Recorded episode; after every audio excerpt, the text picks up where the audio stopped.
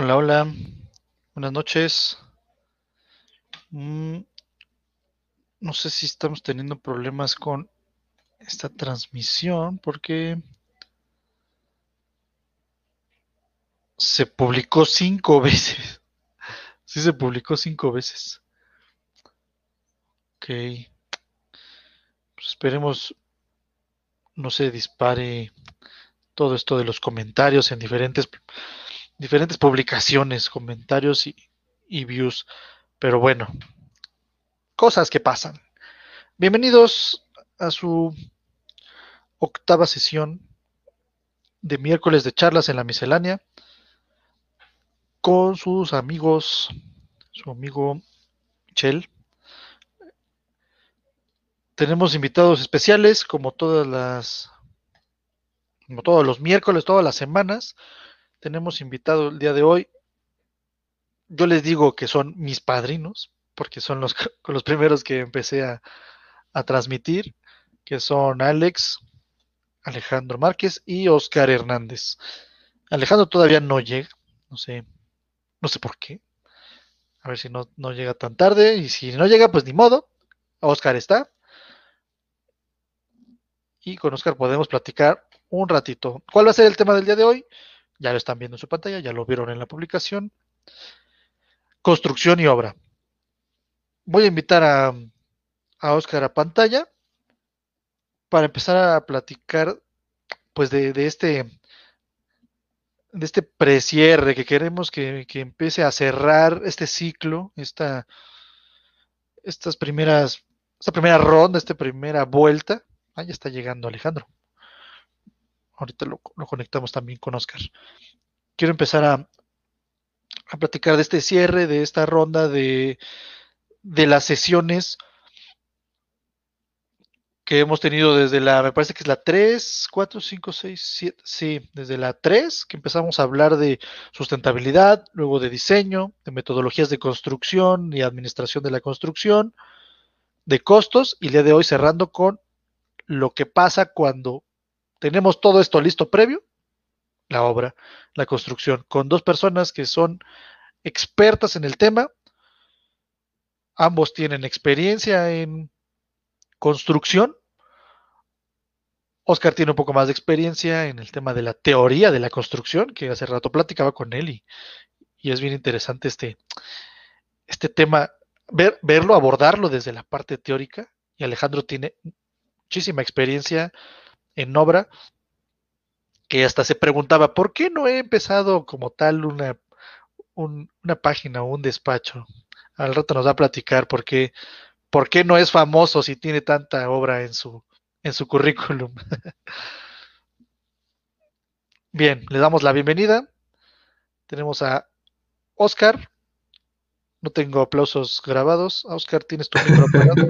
hola, hola, ¿qué tal? Buenas noches. Me faltan mis aplausos. Para todos. y tenemos a Alejandro. Prende tu micro y aplausos grabados. ¿Cómo están? Buenas noches. Buenas noches. Buenas noches, ¿cómo están? Igualmente, mucho gusto, Alejandro. ¿Cómo están, pues ¿cómo están chavos? Llegando tarde, bueno, yo llegando tarde, una disculpa. Co corriendo, corriendo y tarde. Corriendo, literal.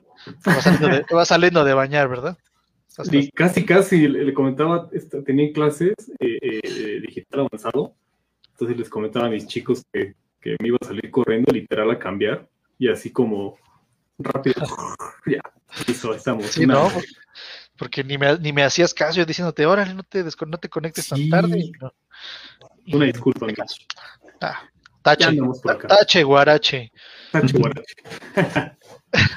ya andamos bien, por acá. Bien, entonces, pues bienvenidos. Gracias, eh, gracias.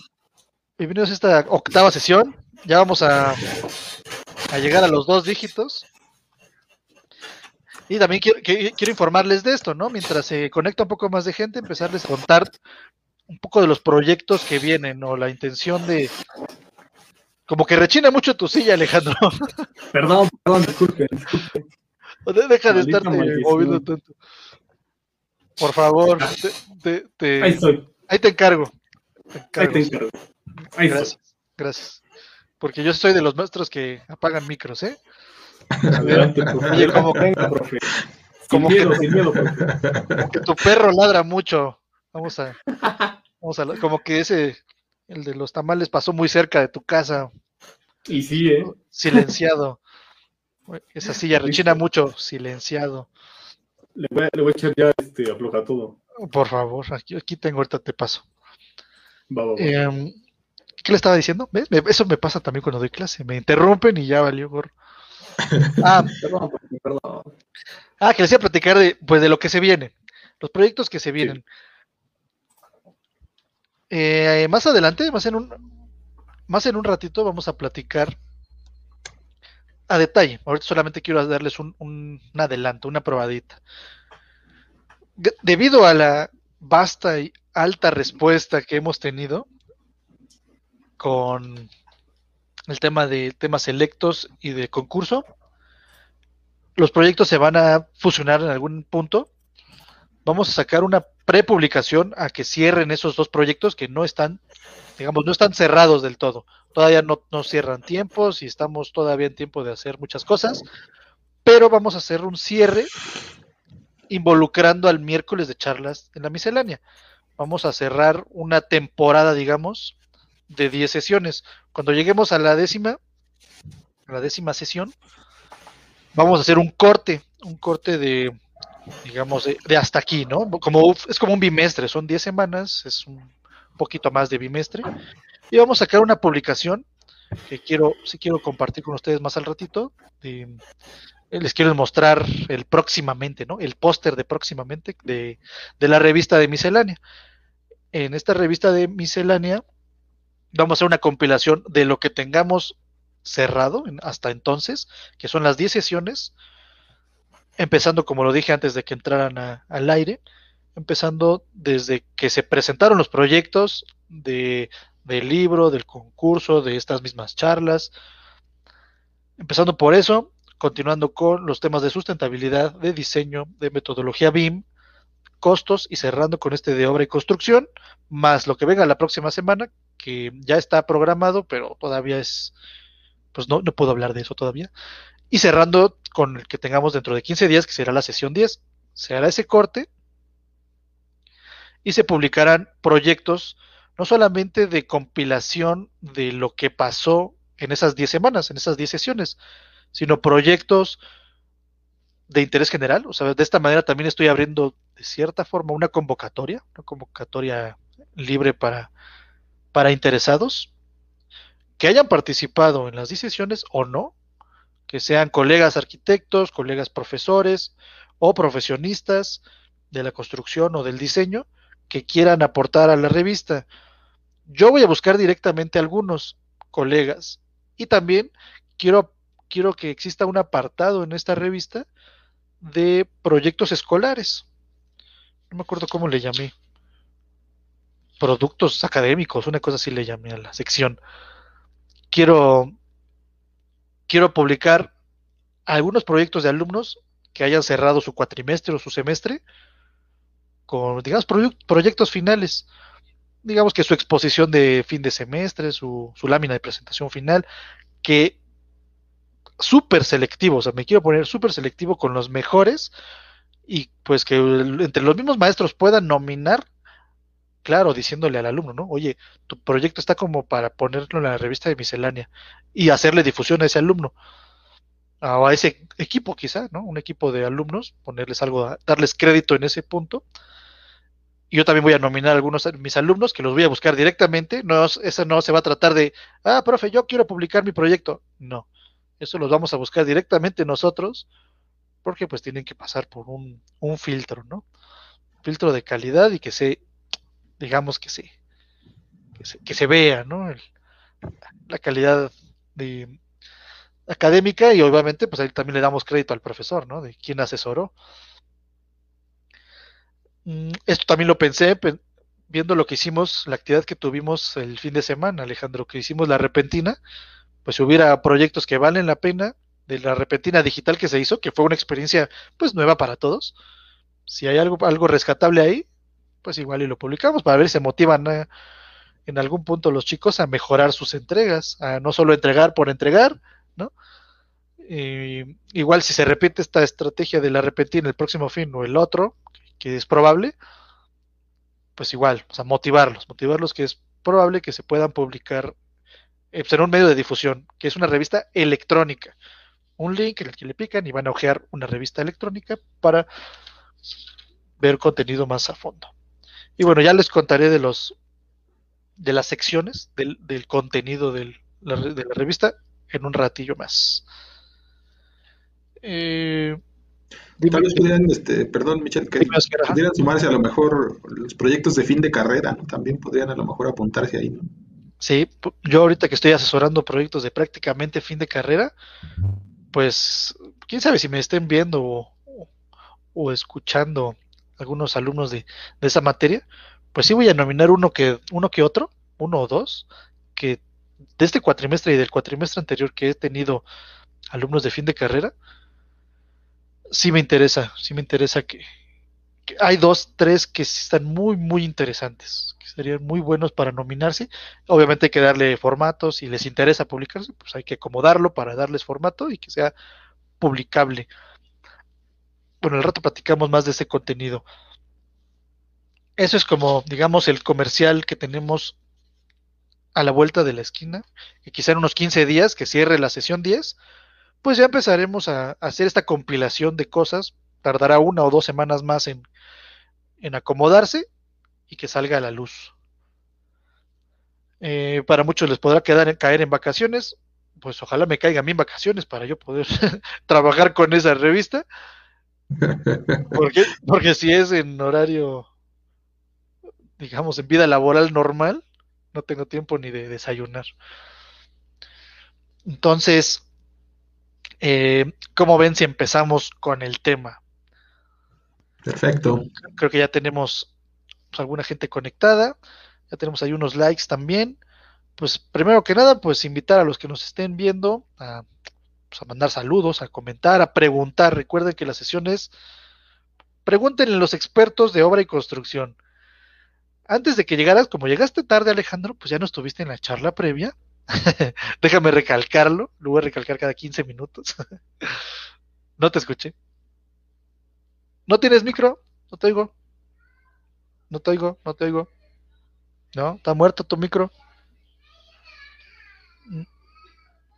¿No? ¿No? Salte y entra de nuevo. Vuelve a configurar el micro.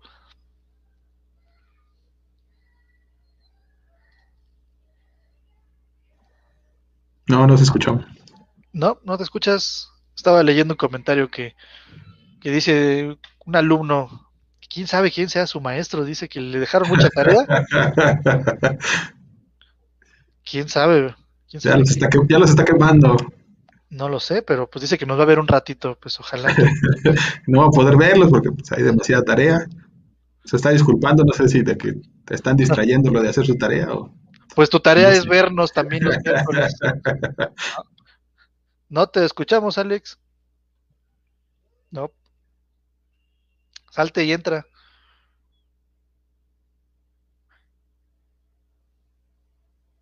Salte y entra. Mientras, ah, ya sonaba algo, ¿no? No, nada. Eh, vamos, habla, a ver, habla. Oh, se escucha muy horror, muy horrible. Horrendo, horroroso. Mejor, como si fuera mejor. Ya Ahí está ya. Ya te, ya te recuperamos. Bien, la introducción al, al tema es. Ayúdame, ayúdame, Oscar. la importancia del, del, proyecto ejecutivo, ¿no? Sí. Como para ligar lo que lo anterior, ¿no? Lo que hemos estado Era, escuchando en las charlas. Sí, eran dos, tres temitas, pero sí me late empezar con ese. La importancia del proyecto ejecutivo, que de esta manera podemos ir ligando pues las charlas previas, que si no las han visto, pues vayan a verlas a YouTube o aquí en Face. Eh, empezamos por, por Alejandro. A ver, Alex. Y bueno, aparte fue tu idea. Aparte fue tu idea, idea este, este, rubro. Entonces, dinos, ¿qué, ¿qué, cuál es la importancia? Si literal intenta contestar la pregunta de manera resumida. ¿Cuál es la importancia del proyecto ejecutivo en la ejecución de la obra. digamos, la relación, ¿no? Sí. Pues miren, eh, yo creo que aquí el, proyecto ejecutivo, eh, a veces no, no, como arquitectos no le damos como la gran importancia. Define primero el proyecto ejecutivo para, que, para contextualizar. Ok, el proyecto ejecutivo es aquel eh, conjunto de planos que te van a permitir ejecutar o llevar a cabo una construcción, ¿no? a veces creemos que el proyecto ejecutivo son solamente nuestras arquitectónicas, planos estructurales, planos de instalaciones, y no, no va ahí, sino todavía llega hasta la parte de catálogo de conceptos, eh, eh, volúmenes de obra, memoria descriptiva. O sea, estamos hablando que es uh, las instrucciones, así como tal, de cómo tienes que hacer una obra. O sea, sí, por eso la palabra ejecutivo, de ejecución. Entonces, eh, yo creo que la importancia que tiene el proyecto ejecutivo es altísima porque es prácticamente el mapa, es prácticamente, eh, te va a decir cómo lo tienes que hacer, bajo qué lineamientos y todas las especificaciones. A veces cometemos el error que nos limitamos a exclusivamente eh, entregar un proyecto arquitectónico y pensamos que ese es un proyecto ejecutivo y nada que ver. Eh, una vez platicando con un colega, experto también en la materia de, de, proyectos ejecutivos, me decían, bueno, ¿cuál es, ¿cuál es el límite de planos que debe tener, vamos a poner una casa habitación? Pues siempre decimos, no, pues que 10 planos, 8 planos, no. O sea, de hecho, si nos vamos a la, al detalle del detalle de una casa habitación, te va a estar arrojando más de 20 planos. O sea, nada más estamos hablando de planos, ya ni siquiera llegando a catálogo de conceptos, lo que comentaba al principio. Entonces, eh, pues obviamente el proyecto ejecutivo es el compendio el, manual, las instrucciones, la receta de cómo vas a, cómo vas a ejecutar o cómo vas a llevar a cabo la obra. O sea, realmente es nada más plasmarlo y llevarlo a, la, parte física. ¿no? Y que creo que aquí es donde muchos eh, tambaleamos, ¿no? Porque si no está bien resuelto desde el proyecto ejecutivo, el proyecto, pues cómo va a quedar la obra, ¿no? Entonces, yo, yo, lo, yo lo acortaría, lo delimitaría, delimitaría a, ese, a, esa definición o a esa importancia. Ok, ahí agregando o aunando a lo que veíamos la semana pasada, no sé si se acuerdan, que platicamos con, con el colega, tu, tocayo, Javier. Eres Alejandro Javier, ¿no? Javier Alejandro. Javier Alejandro. Con este Javier Tinajero de, de la importancia de, del, del proyecto ejecutivo que él decía, pues es que a mí me dan un, un, un, anteproyecto, un proyecto arquitectónico, y yo les pido el ejecutivo porque entonces no, no hay forma de, pues de resolver todo tu catálogo de conceptos, todo hacer, hacer todo tu presupuesto si no me especificas hasta el mínimo detalle. Entonces, no puedes tener una obra sin, bueno, sí puedes, ¿no? O sea, sí puedes aventarte a la obra. O sea, de que se puede, se puede, ¿no? Todo se puede en México. sí, sí. O sea, es posible, es posible. Y más cuando eres youtuber streamer, ¿no? Entonces, se ve que no, no necesitas saber de ejecutivos para, para ser streamer. De que se puede, se puede. Pero de que si queremos hacer lo que esto sea correctamente ejecutable y que reducir el margen de errores en los costos y en la obra, ¿no? Pues necesitamos desarrollar. ¿Tú qué dices, Oscar? Bueno, antes de la participación de Oscar, Alex, respóndele esa pregunta a Diego.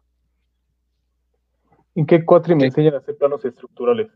Bueno, bien, aquí eh, es algo que a veces las Pregúntale a la coordinadora.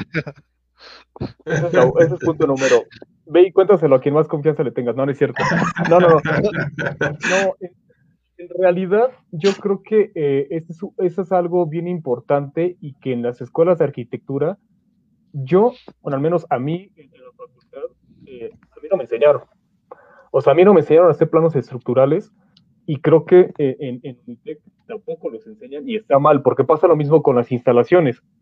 Eh, y eso es responsabilidad de la persona que te está enseñando a calcular, que en este caso, bueno, son los ingenieros en estructuras y los ingenieros en instalaciones. Pero volvemos a lo mismo. Eh, no podemos en cuatro meses hablando de las escuelas que van de manera cuatrimestral, pues enseñarles a calcular, a proyectar memoria descriptiva, este, bajada de cargas, bla, bla, bla, bla, bla, bla, y todavía dibujo. O sea, yo, yo, yo resumiría que dibujo estructural, pues te avientas otro cuatri. O sea, lo que es dibujo, eh, dibujo de proyecto ejecutivo es otra materia. De verdad, es otra materia. Y, la parte del dibujo arquitectónico, de representación arquitectónica, pues es solamente el inicio, o sea, solamente te limitas al anteproyecto. Y que eh, eh, ahí es donde nos quedamos, no vamos más allá. O sea, la verdad es que eh, en algún momento, y creo que nosotros aquí presentes y quienes han tenido la oportunidad, cuando a mí me han entregado, cuando una vez me entregaron un proyecto ejecutivo, o sea, te quedas así, la, primera vez recién egresado que yo vi un proyecto ejecutivo, o sea, realmente hasta te da miedo, te da ganas de, renunciar, porque si es que esto es un proyecto ejecutivo, es detalle del detalle del detalle. Entonces, ahí quería hacer esta, esta aportación rápida. Aquí es donde nosotros metemos el error, cometemos el error de que al no tener la capacidad de poder resolver un proyecto de manera ejecutiva, cuando trasladan o cuando pasamos ese proyecto a la persona que va a ejecutar, que si bien nos va, es un arquitecto y lo logra, este, eh, un constructor, pues, lo logra descifrar y ejecutar, pues ya lo hiciste. Pero si se la das al maestro y que el maestro, pues, en, su real entender, en su forma de, procesar las cosas, no lo sabe eh, traducir, lo termina haciendo como él quiere. Y entonces es ahí donde dicen los clientes, bueno, ¿para qué quiere un maestro? ¿Para qué quiere un arquitecto? Si aquí está el maestro, si él es el que va a terminar dando la solución. Entonces, si tú tienes bien hecho el proyecto ejecutivo, tienes prácticamente el proceso eh, eh, de, a desarrollar bien descrito, pues hasta le dices quítate, te voy, ¿no? O sea, lo haces aquí por esto y por esto. Es el fundamento. Y eso te da, te da este, jerarquía, te da importancia, te da reputación. Entonces, creo que tiene mucho. De, de acuerdísimo. Que también quiero saber la opinión de Oscar en ese punto, porque Oscar también tiene experiencia dando clases en sistema cuatrimestral y tomaste clase, o sea, tú vienes de una escuela trimestral. O sea, la, la UAM todavía son son, aún. sí todavía son cortos, ¿no? O sea, todavía no. Dos meses, ¿no? Una evaluación y ya. Sí, si decía Alex que, cuatrimestre es difícil, pues en trimestre yo creo que es todavía más difícil. Trimestral. Pero a ver, vamos a empezar por la pregunta inicial. La del millón. La importancia del proyecto ejecutivo. No, pues es, yo creo que sin, proyecto ejecutivo no hay obra. Eso debería ser el ideal, ¿no? O sea, si, no se tiene el proyecto ejecutivo, pues no deberíamos iniciar ninguna obra, ¿no? Sin embargo, pues es, es, es algo, como ya dijimos, sucede, ¿no? La premura con la que se hacen los proyectos, con la que se construyen los proyectos, obliga a que se resuelvan cosas en obra, cosas que no están aclaradas en los planos. Y yo creo que cualquiera que, nos escuche, que, se, interese por esto o que ya esté inmerso en la parte ejecutiva de proyectos, ya en la construcción propiamente, pues sabrá de lo que estamos hablando. ¿no? O sea, la información nunca llega completa. Siempre hay algo que resolver. Sin embargo, lo que se espera de un proyecto ejecutivo es que se, resuelva lo menos posible de manera improvisada, que se haga todo con, con una planificación bien este, bien hecha para que no haya conflictos posteriormente. saliéndome de la definición del proyecto ejecutivo, para mí sería un sueño. El proyecto ejecutivo es como un sueño, que ojalá se hiciera realidad, pero, pero no es cierto. Y continuando con lo, que Alex, con lo que Alex decía ahora con la, con la parte de lo que sucede en las escuelas, es imposible hacer un proyecto ejecutivo en un semestre, mucho menos en un cuatri. Entonces, una de las estrategias que yo adopté cuando me tocaba dar el último semestre de las, carreras es que yo retomaba un proyecto ¿no? de, lo que los eh, alumnos ya habían realizado y les decía, bueno, ¿hasta dónde llegaron con su proyecto? Dice, bueno, partimos desde aquí y ahora sí vamos a hacerlo como debería de hacerse, porque la idea es confrontarlos con esa realidad. En, algún momento fui a la, UNAM cuando estaba haciendo mi proyecto de investigación y yo llevaba tres planos nada más, ¿no? un proyecto un plano estructural, un plano de detalles y un corte por fachada. De una escuela que se iba a hacer de, me parece que del INIFED, porque eran unas aulas, obviamente que como eran ejecutivas y son aulas prototipadas, se tiene que resolver rápido y están bien detalladas para que en cualquier lugar donde uno vaya las pueda ejecutar. Entonces yo llegué con mi encuesta para hacer en la UNAM, en, me parece que fue en el taller este, Gayú, y entonces llegué y se los di a los alumnos y les di el cuestionario y les di los tres planos, eran tres planos nada más. Y una de las preguntas del cuestionario era, con esta información tú puedes construir esta aula. y casi el 100% de los alumnos estaban seguros de que esos planos, esos tres planos, servían para construir la dichosa aula este, de una escuela primaria. Les repito, era el plano de arquitectónico, el estructural y uno de corte por fachada. Pero estaban tan detallados que era información que abrumaba de, primera instancia que hasta me los pidieron, ¿no? Así como si fueran flyers, ¿no? Oye, ¿me puedes regalar tu plano? Digo, sí, hubo alumnos que me... En la UAM también estuve en un, en un grupo, ¿no? ¿y por qué esto es así? ¿no? Me, preguntaban. Digo, pues porque lleva estas, estas este, restricciones, estas características, estas especificaciones de materiales, etcétera. Decían, bueno, ¿me puedo quedar con él? También me lo pidieron en la UAM. ¿Por qué? Porque es algo que regularmente los alumnos no, ven, no ven en, las aulas. Y surge como el comentario de, su alumno, que dice, bueno, ¿y a mí cuándo me enseñan a hacer eso? Yo pienso que la, respuesta a esa pregunta sería desde los primeros este, desde el primer año, ¿no? O sea, lo, que debería confrontarse el alumno es, bueno, ¿cómo es conocer un proyecto ejecutivo? No tanto desarrollarlo, pero sí conocerlo. Y decir, bueno, yo tengo que llegar a desarrollar un proyecto a este nivel, sí. Ese, ese sería el ideal, ¿no? Que cuando tú llegues al final de tu carrera, seas capaz de desarrollar un proyecto ejecutivo. Porque al final de cuentas, cuando salgas, te vas a enfrentar a ese tipo de información. Y no solo los planos, igual como dice Alex, o sea, no, no es este, un conjunto de planos, es un conjunto de documentos que se interrelacionan y que tienen todo que ver con, la ejecución, la planeación del tiempo, la planeación de los costos, etcétera, incluso cómo cobrar, ¿no? Las estimaciones y demás. Eh, tiene que ver con, eso. Y desafortunadamente, pues no, no se tiene esta perspectiva desde que estamos estudiando, y lo digo también por experiencia propia, ¿no? cuando estaba estudiando, pues no, a mí nadie me dijo eso, ¿no? Es algo que ves hasta que llegas y te enfrentas con tu primer proyecto, tu primer obra o cuando queremos estar desde nuestra trinchera de profesores, ¿no? De, pensamos que, lo podemos resolver con, ideas, ¿no? Sí, decimos, o sea, a mí me gustaría o, debería de ser así, pero, pero sabemos que muchas de las cosas no están en nuestras manos, ¿no? Y, y aunque hagamos nuestros esfuerzos sobrehumanos, pues, pues al final de cuentas somos humanos y, y los tiempos son limitados y estoy de acuerdo con los dos, que sí deberían de saberlo, saberlo desde el principio, saber a lo que se enfrentan.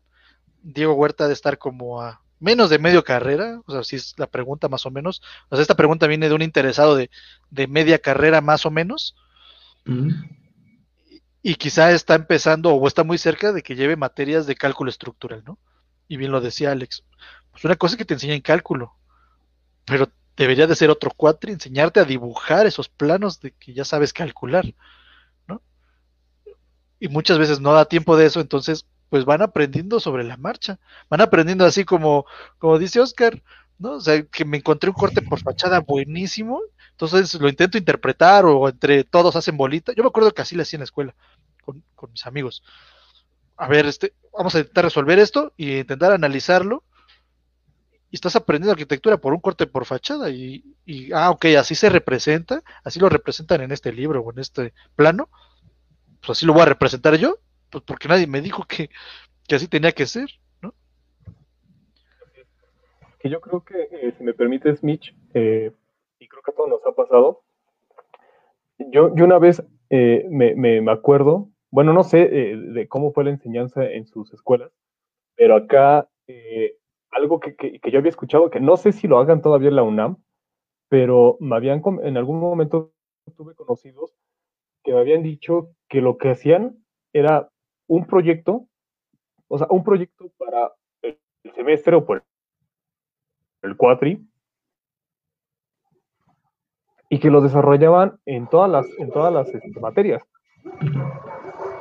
Proyectos arquitectónicos, estructura, instalaciones para que fuera un proyecto multidisciplinario. Es algo parecido a lo que sería el seminario de titulación.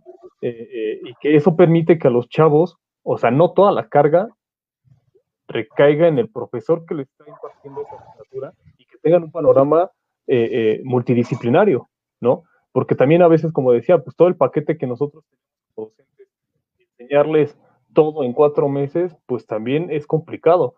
Y dejen tú de que, bueno, podamos hacerlo, o sea, que tengamos las herramientas, que podamos eh, eh, idear una estrategia de bombardearlos con información, sino también cómo los chavos la van a recibir, ¿no? Y más en un sistema donde es trimestral o cuatrimestral que vas rapidísimo. Entonces, eh, híjole, pues a veces sí, sí es complicado, ¿no? Es como, es como una utopía. De acuerdo. Sí, ¿no? Y, sí, o sea, eso está genial. Eh, bueno, al menos donde yo estudié, sí se, sí se lograba a veces, cuando los semestres, o, o digamos tu tira de materia se prestaba, ¿no? O sea, que en el mismo semestre llevaras instalación, estructura, sustentabilidad, proyectos, o sea, como que tuvieras de todo un poco. Uy, se salió, Alex. Se cortó. Sí, es que anda medio malo de internet, ¿no? ¿Ya, ya regresaste, Alex? Sí. Es que te habías medio... Ya, me fui. Te, te fuiste y regresaste. O sea, digo que esto, eso que mencionabas de esa estrategia sí se, se da en circunstancias Ya, especiales, ¿no? me escucho mejor. Te escuchamos bien.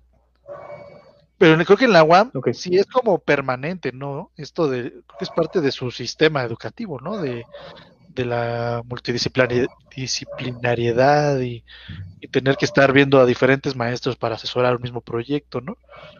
Sí es como Sí, parte, ¿no? sí, el, el- por lo menos en la UAM Xochimilco, sí, ese es, ese es el ideal, ¿no? Que se tienen, no se tienen materias, sino que se tienen módulos. Por eso lo del sistema modular, ¿no? Ujú. Pero aún así, el- no se hace al principio, ¿no? Se va construyendo como por etapas, ¿no? Sí se, se tiende a que todos recibamos asesoría respecto al proyecto. Y si desarrollamos un solo proyecto para todas las materias, eso sí es, es leal, es, es real. Pero mm, se nos dan como pequeños, este, pequeñas ayudas extras, ¿no? Como apoyos le llaman ahí. Y ya al final, en el último año, sí, de hecho, en mi caso, el proyecto de final de carrera se hizo en todo un año, ¿no? Sí, porque decían ahorita que a poco tres meses, ¿no? Pues no, porque realmente es imposible, ¿no?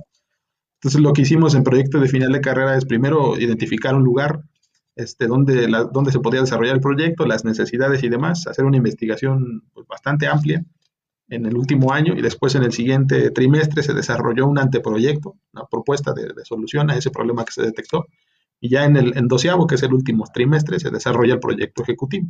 Y sí, la intención incluso al final es eso, ¿no? que se llegue a, un nivel en el cual se pueda tener un caso real, porque esa es otra de las intenciones que, que, que tiene la UAM, ¿no? Es que, sea una aplicación real, eh, sobre todo con apoyo a la sociedad, ¿no? Que sea un proyecto social real y que incluso se pueda entregar. En nuestro caso, hicimos un, mercado para Yecapixtla y se entregó el proyecto al, al gobierno del estado, de, del municipio. Aunque no se realizó, bueno, pues se, quedó ahí, pero esa fue la intención un año antes, ¿no? Que se estuvo visitando el sitio y entregar el proyecto. Pero, pero aún así, sí, aún así pues, me quedan este, vacíos, ¿no? Cuando yo llego a obra, no, no, hay cosas que no se resuelven. Sí. Y que yo creo que a todos nos pasó, ¿no, Oscar? Eh, eh, el, que a pesar de que desarrollas ese proyecto en un año, acá eh, en mi facultad, yo crecí de la UAM, es, son dos semestres, es seminario 1, seminario 2, y que mm. desarrollas igual, ¿no? La parte de, de protocolo, el marco teórico, etcétera, y el otro semestre ya es el, el, desarrollo del proyecto ejecutivo. Y que cuando, yo, yo, en mi caso, cuando le dije a mi asesor, bueno, quiero desarrollar el proyecto ejecutivo, pues yo creo que si no se carcajeó y no me escupió el café es porque fue decente, pero me dijo, bueno, vamos a intentar de que sea ejecutivo. Entonces, pues tú claro. en, ese, en ese alcance de quererlo hacer ejecutivo, yo ahorita el otro día eh, me puse a checar de esas veces que, que te pones ahí a sacar lo del pasado y me puse a ver los planos y están lejos, o sea, yo creo que ni a la mitad de lo que sería un proyecto ejecutivo, ¿no? Y eso que te tardas un año, ¿no? O sea, sí. que tuviste un año para poder sentarte, revisarte todos los ingenieros, bla, bla, bla, el arquitecto, y que todavía quedó con un vacío.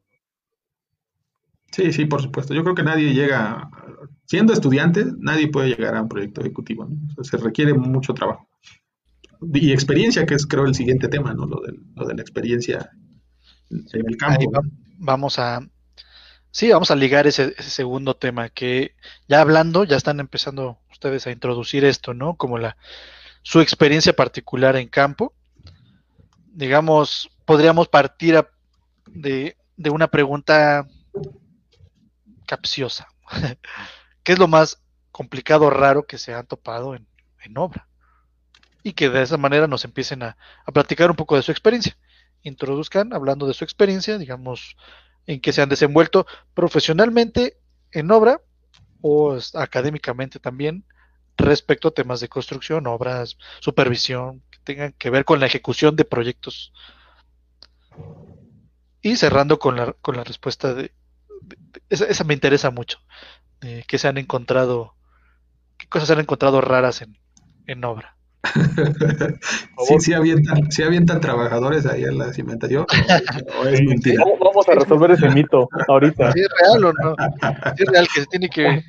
No, mejor Por no. favor, no, Oscar. Dinos. Es un, un mito, es un mito eso, ¿no? Es, es, es irreal. Aviento, algunos avientan monedas, otros le avientan coca, pero no, es, es- son prácticas, este, O, o echan la, la firma. La firma de sí son prácticas que yo no vi, eh, la verdad. no, no, no.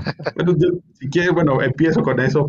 Adelante, Oscar. Respecto a mi, a mi experiencia, no es, no es tan amplia al respecto, pero, pero yo creo que sí hubo cosas que me, que me ayudaron a, por lo menos, afianzarme en algo de que no sabía, ¿no? O sea, que ciertamente cuando yo salí de la carrera, no sabía, ¿no?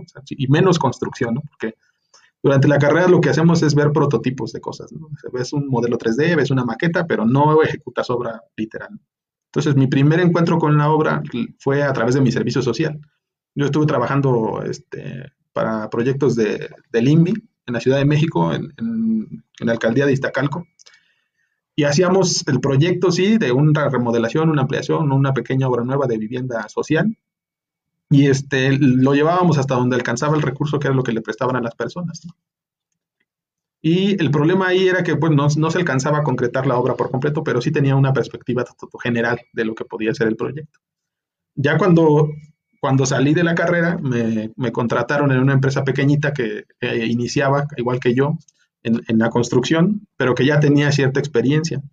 Entonces, ahí en los proyectos que me asignaron eran de apoyo. a- por ejemplo, lo que hicimos ahí eran muchas clínicas de, este, de unidades de medicina familiar. Pero yo no, yo no estaba a cargo de, de una obra, yo era personal de apoyo. Entonces, ahí fue el- el siguiente paso como para decir, bueno, puedo apoyar, pero no puedo estar a cargo de una obra porque es muchísimo trabajo.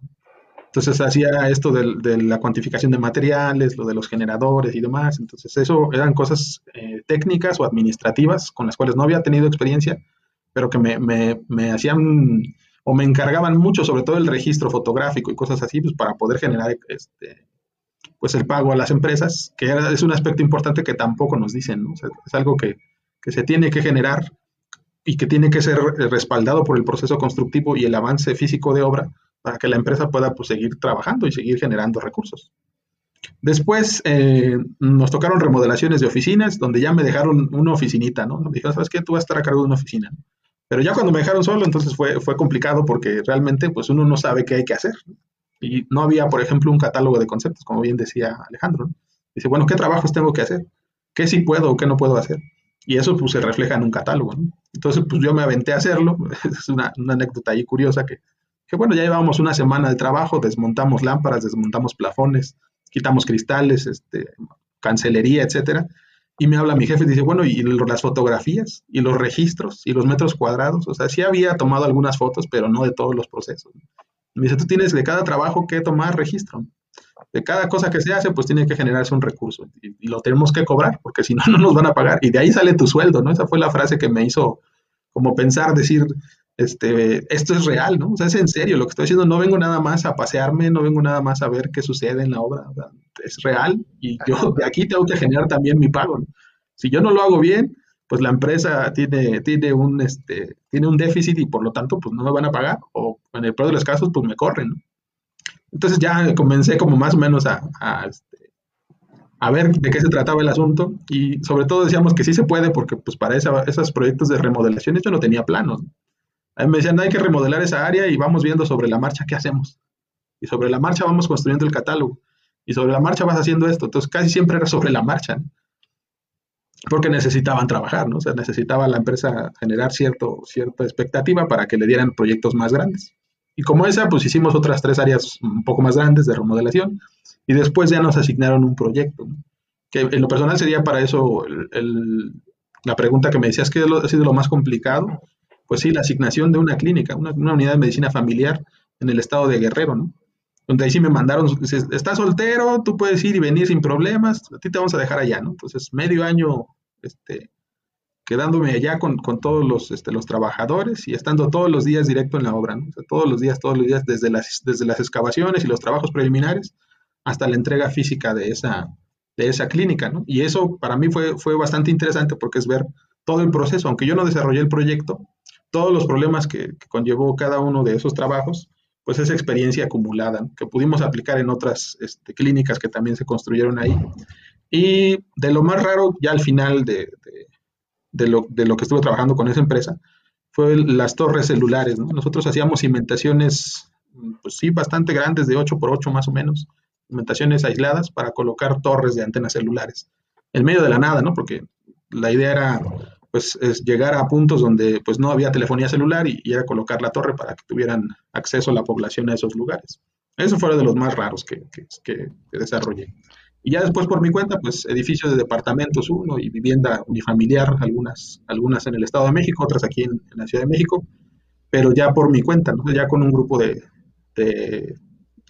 compañeros de la universidad, donde ahí viene ya la parte donde yo confrontaba eso. A mí me, buscaron mis compañeros porque yo había tenido esa experiencia en obra. Ellos habían diseñado, pero se les había contratado también para construir.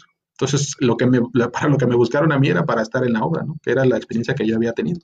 Y sí, fue, fue un poco más fácil, pero aún así pues no dejaron de surgir problemas porque nuevamente, ¿no? O sea, los proyectos que ejecutaban ellos pues no eran proyectos completos y siempre estaba yo resolviendo cosas que pues al final me harté y dije, bueno, nos vemos y, y háganle como puedan, ¿no? Pero, pero eso es más o menos como mi, mi proceso que, que viví en, en, obra y la experiencia que, que pude de acumular, ¿no? Ok, bien, qué, bueno que tomas el tema del trabajo colaborativo, ¿no? Porque también es algo, es algo importante que no somos, creo que lo he dicho en todas las semanas, que no somos entes individuales, que somos entes colectivos los arquitectos. ¿Tú qué dices, Alex? Pues bueno, eh, ahorita estaba haciendo como eh, eh, pensando cuál fue así como eh, el episodio que más me marcó en, la obra. Pero primero, cuenta, tu, experiencia, así de pollito, de, recién salido, de que rompiste el cascarón y qué hiciste. Bien, el primer proyecto que tuve ya formal, que, ya fue mi, mi, como tal, una ejecución propia, que fue de manera colaborativa con, con amigos.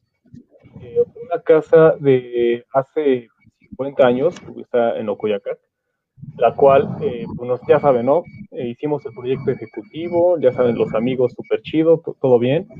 Eh, hicimos la propuesta, el catálogo de conceptos a precio unitario, así, no se nos fue ni, ni un clavo, ¿no? O sea, perfectamente bien. Cuando llega la parte de la ejecución, pues ahí empezamos, ¿no? Y pues el cliente, pues ya sabes, ¿no? Este, pues ahí te doy la lana, etcétera cómo van a trabajar, nuestro programa de obra, este, nuestra ruta crítica, etcétera, etcétera, ¿no? O sea, nosotros íbamos con todo, ¿no? Entonces, eh, cuando empezamos a ejecutar, nos empezamos a dar cuenta de cosas que no teníamos ni la menor idea que se tenían que hacer, ¿no? Y que empiezas a, hacer, a checar tus cuantificaciones y, dices, bueno, a ver, eh, teníamos que cambiar, el, demoler el piso, ¿no? Pues a ver cuánto tiempo se tarda un, ayudante en demoler un piso de tal, fulano de tal. Pues no sé, 10 metros cuadrados, ¿no? Y tú dices, no, pues ¿cuánto se está haciendo? 5. Híjole, pues ya vamos, ya vamos a la mitad del rendimiento. Chin. Ok. Oye, pero ¿sabes qué? Están tardando muchísimo en acarrear el material.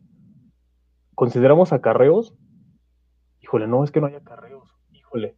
Y así va sumando, ¿no? Procesos constructivos que tienes que cobrar, o sea, que sabes que tienen que hacer, pero que tú piensas que ellos lo van a hacer en un minuto, ¿no? O sea, así como, como arte de magia. Y que cuando ya empiezas a ver tu cuantificación eh, eh, eh, a, precio unitario en tu ruta crítica, te das cuenta que hiciste un desastre de presupuesto. ¿no? yo, yo, yo, lo resumo así, que fue un desastre. Y que ahora ya aquí no es de que, bueno, pues metí la pata, saqué un 6 y pues ya total, ¿no? vuelvo a cursar la materia, sino ya era el recurso. O sea, ya era tu utilidad, ya era el dinero del cliente. Y que empiezas a ver todos los sistemas, todos los procesos constructivos así insignificantes que jamás te habían dicho en la carrera y que no conocías y que chin salen, pero ahora te afecta en, la parte económica.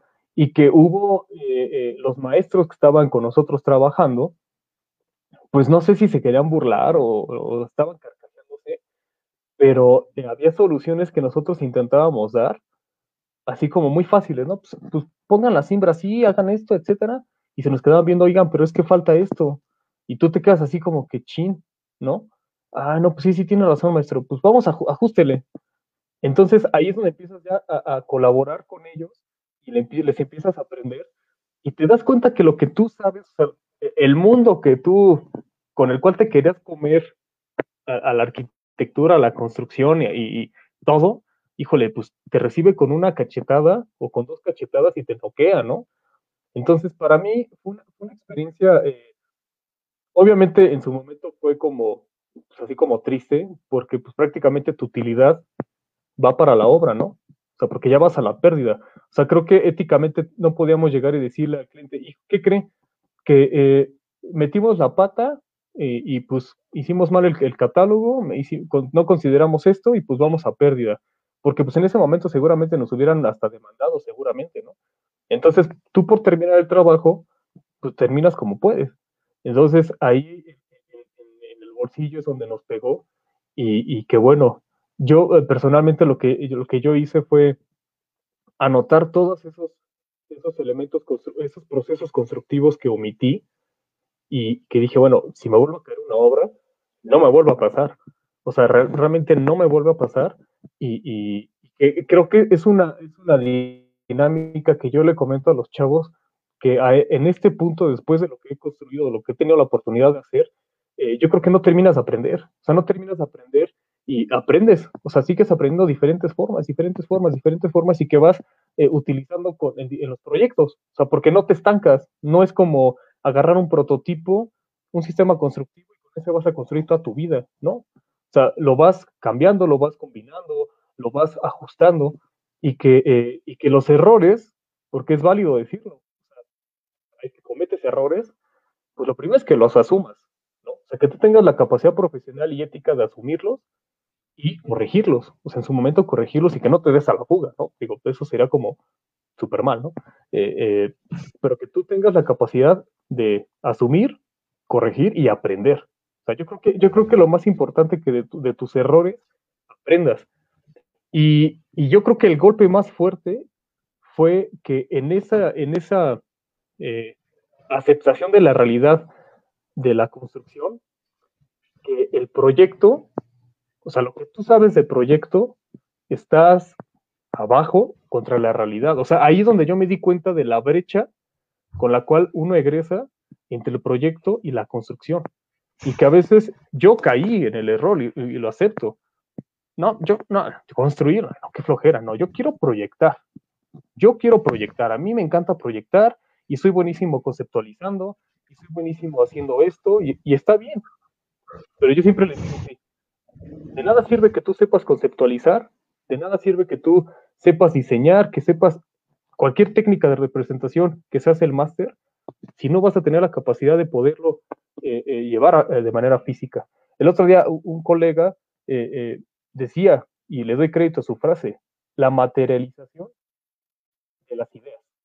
O sea, así, es eso. Yo creo que la arquitectura y diseñar es eso, o sea, tratar de materializar las ideas.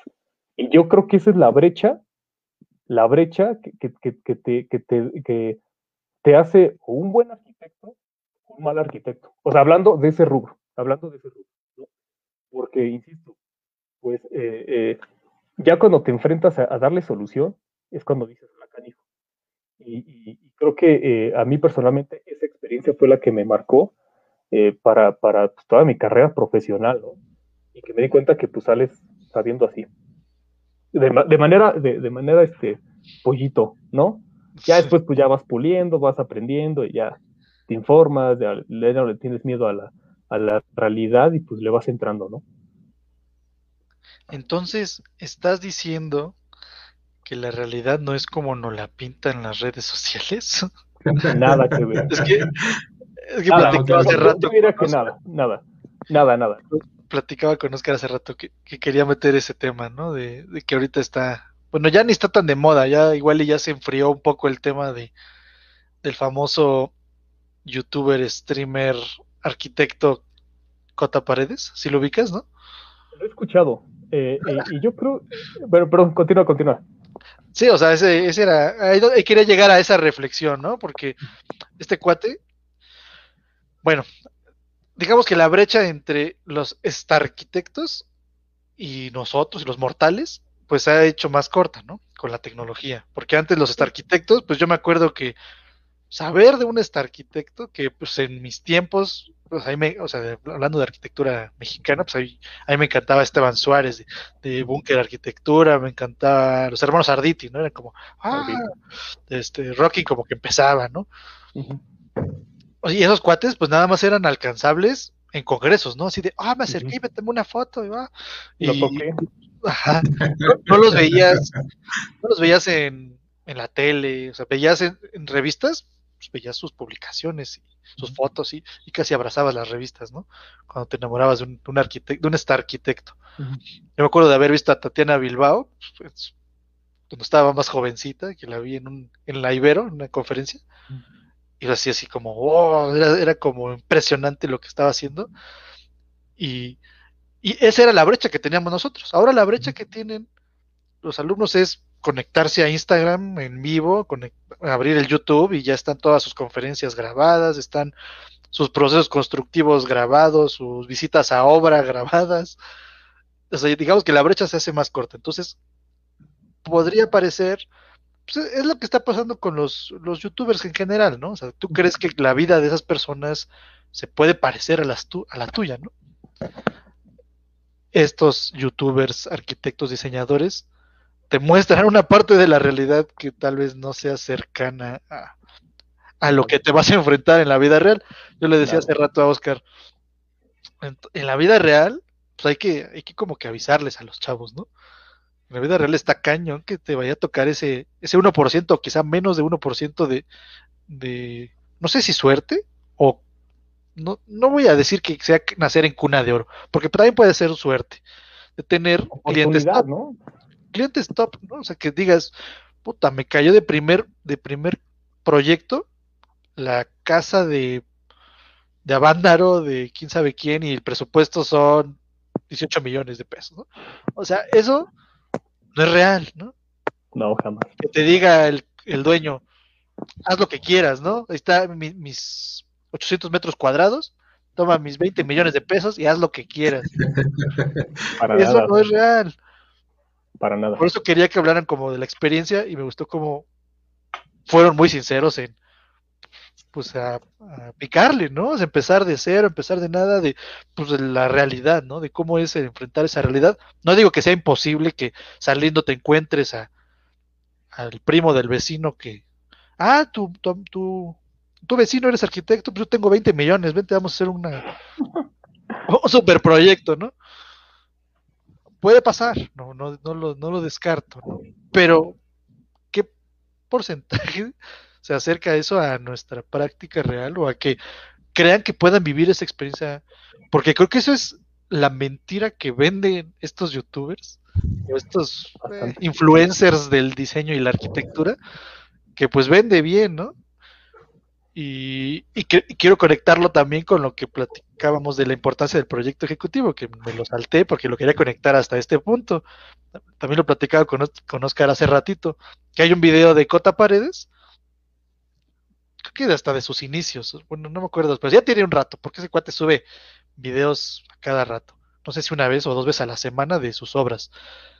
Eh, tiene un video en el que se pone a pelearse con, no sé si es un no, debe ser un especialista, era un, un especialista porque están colocando un, un vidrio en un, como un cancel de un, como un, Un barandal de volado, una escalera. un barandal, en, un- en un volado que tienen ahí, tienen un barandal y están colocándolo y llega acá bien, bien, bien como es este cuate, ¿no? Así, Bien bien fresco, bien, no, bien fresco, bien, llega bien fresco y, no, ¿qué? ¿Cómo? ¿Qué están haciendo, no? Y, y ve un problema de obra y lo quiere resolver en ese momento, y justo lo, lo platicamos hace ratito, Oscar y yo, pues no lo hubiera resuelto con un buen proyecto ejecutivo antes, era, era, era el tema de cómo colocar ese, el anclaje de esa, ese elemento constructivo. Y el MAI, no, que aquí, que le hacemos esto y que le movemos y le acomodamos, y el arquitecto, no, que no, que así, que mejor ponle acá y que muévele aquí. si no llega en ese momento para grabar su video, su transmisión en vivo, el Mayo hubiera hecho lo que se le daba la gana. Y creo que sí a tener una parte pegada, ¿no? En el video. Creo que sí les hace quitar una parte. Creo que hasta le dicen, no, no, esto ya lo hubiera empezado, no, quítenlo. Y los hace que lo arranquen y que lo quiten, lo acomoden. Hasta esa parte, hasta ese punto, creo que está, está padre que lo muestren, ¿no? O sea, que es, que hasta así, hasta de alguna manera sí es contenido educativo, académico, para alumnos de cosas que sí les podría pasar en la vida real. Pero de ahí a que crean que eso es lo que van a vivir como tal en, recién egresados, pues está cañón, ¿no? Así que te lo dejo de tarea, Alejandro, que hiciste una vuelta por, por ese arquitecto y Lo he visto. no te metas, no te metas tanto en los chismes, porque No, tiene muchos chismes ese. No te enredes en el hilo de comentarios. Yo creo que aquí eh, eh, la- he visto, vi, vi varios videos, bueno, pocos videos de él hace mucho tiempo, yo creo que recién iba empezando, y la verdad eh, eh, no me llamó la atención. eh, y digo, lo respeto, ¿no? Cada quien tiene, tiene eh, eh, ahora sí que es su, es su forma, si ustedes quieren de ganarse la vida o, de hacer lo que quieran, creo que somos libres, ¿no?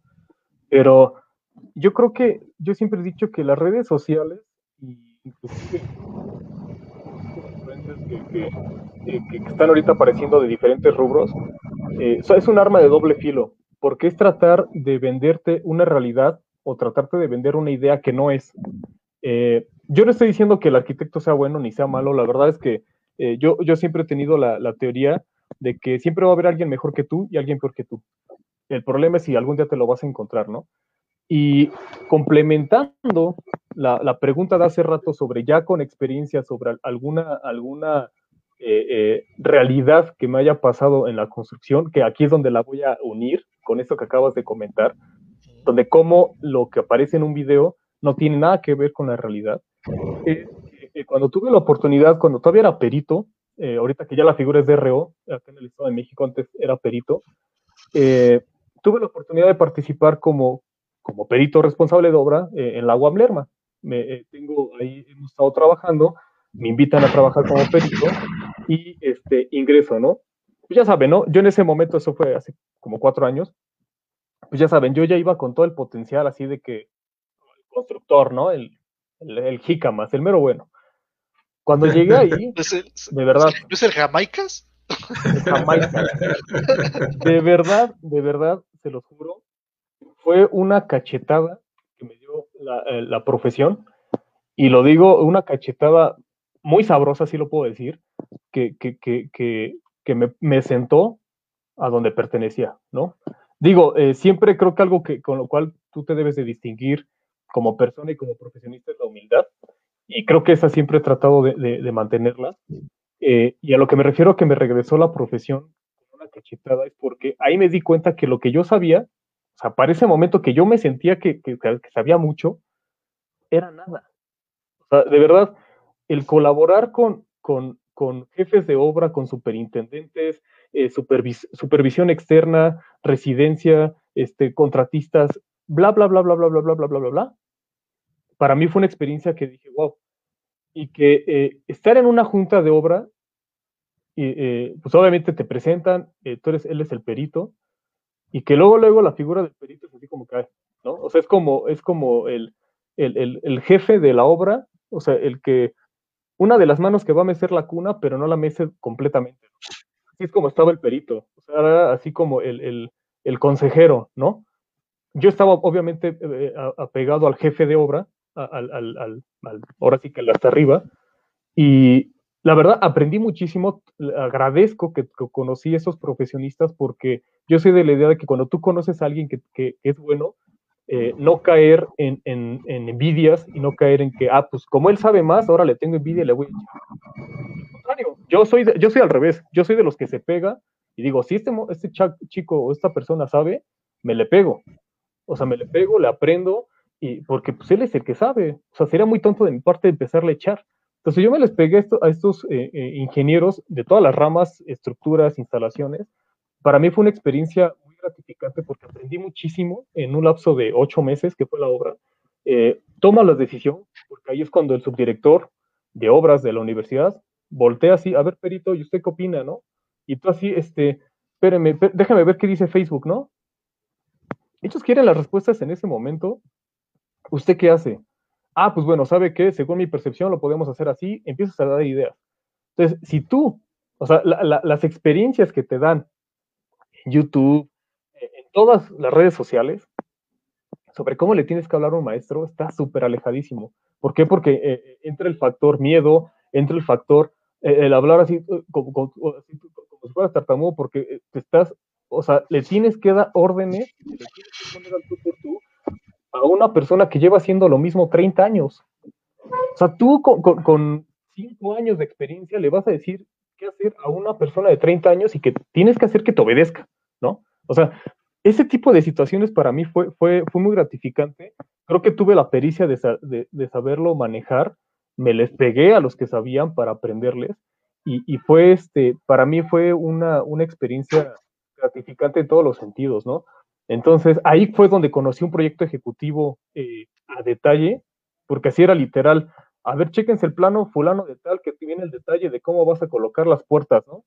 y literal, sacabas el plano y todavía de esos planos puedo decir que faltaron otros 50 más, ¿no? Y estamos hablando que eran como 150 planos. Entonces, eh, esa experiencia para mí fue, fue muy, muy, muy gratificante y me, y me, este, y me dejó mucho, me dejó mucho en todos los sentidos y ahí es donde me di cuenta que la realidad contra la, la parte que vemos en, en, redes sociales y en, en YouTube y todo, pues nada que ver, ¿no? Entonces, eh, yo lo que les digo a los chavos, pues está bien verlo como, como, una distracción, como un relax, ¿no? O sea, pues decir, pues a ver, vamos a ver qué están haciendo, pero no vivir de eso. O sea, no puedes, eh, eh, la, la, construcción la tienes que vivir, o sea, te tienes que ensuciar y te tienes que este, meter según mi percepción. Y que quiero complementar que, insisto, los buenos proyectistas, o sea, los, los que verdaderamente saben proyectar, es porque eh, tienen la capacidad de saber ejecutar. O sea, yo lo veo así, es una, es una apreciación eh, personal y, he conocido proyectistas, gerentes, lo que es un gerente de proyectos, y creo que aquí todos lo sabemos, lo que es un gerente de proyectos es el, o sea, es un máster de máster, porque esa persona es, eh, tiene la capacidad de poderte desfragmentar el proyecto, así hasta la pija que va a utilizar, para, la solución, para la solución que va a tomar, ¿no? yo creo que yo así lo pondría. Y llegar a ser un gerente de proyectos es, es muchísima experiencia y, lleva sus años, ¿no? La, la semana pasada que estábamos con Cabo Tinajero, comentó, participó en el chat, en el en, el en vivo, este Gustavo Rojo, que es el del despacho de Rocúbica, que estuvo en la semana 4 o 5, no me acuerdo. Y justo hablábamos de, de eso que, que mencionas, y, o sea, quizá como defendiendo la profesión del diseño, ¿no? O sea, si quieres montar un despacho, no tienes que ser necesariamente o nada más únicamente un diseñador. No. Para ser un buen diseñador, algo así comentaba. Estaba queriendo buscar el comentario, pero no lo encontré. Pero decía algo así, que para ser un buen diseñador tienes que saberlo construir y saber cuánto cuesta, ¿no? Porque como estabas hablando de costos, tienes que saber todo, ¿no? O sea, de que esto que voy a proponer se puede ejecutar de esta manera ¿Y cuánto me va a costar? Así es. Así es. Totalmente de acuerdo. Total. Así es. ¿Tú qué dices, Oscar? Yo creo que tiene que ver con la concepción, digo algo que, te enviaba también por ahí en el escrito, que tiene que ver con la concepción misma de la arquitectura, ¿no? O sea, cómo se concibe la arquitectura. Y una definición que a mí me gusta es que es el arte de diseñar y construir espacios habitables. No es nada más el arte de diseñarlos, o el arte de construirlos, ¿no? Son ambos, o sea, es, un binomio que no se puede separar. obviamente si sabes diseñar, pues tienes que saberlo construir y todas las implicaciones que eso tiene. Y por otro lado, pues la... Así es, la noción histórica, ¿no? O sea, cuando a vosotros habla, algunos maestros este, de los cuales yo tuve que hablaban del oficio, ¿no? Entonces, es que ser arquitecto es un oficio, ¿no? Y un oficio tiene que ver con el oficio de la construcción, obviamente, y con todo lo que implica eso, que es a quien realmente le debemos eso. Algo que, algo que yo no he visto pues, en mucho tiempo y, creo que, también de eso, de eso trata lo que, lo que escribía, es que no se le da el reconocimiento a esas personas que realmente llevan toda la experiencia por delante, como bien decía Alejandro. O sea, si nos toca, por ejemplo, trabajar con un albañil y realmente él, él tiene la capacidad, o sea, la experiencia te da la capacidad para resolver un problema. Y es algo que no tenemos, ¿no? O sea, cuando uno recién egresa, uno no tiene experiencia y muchos se pelean, ¿no? Es que me quieren con experiencia. Bueno, realmente no es que te quieran con experiencia, sino que te quieren con la capacidad de resolver un problema. que si yo te envío a ese lugar para que tú estés ahí en, representando una empresa, pues tú tengas la capacidad de resolver el problema que se presente.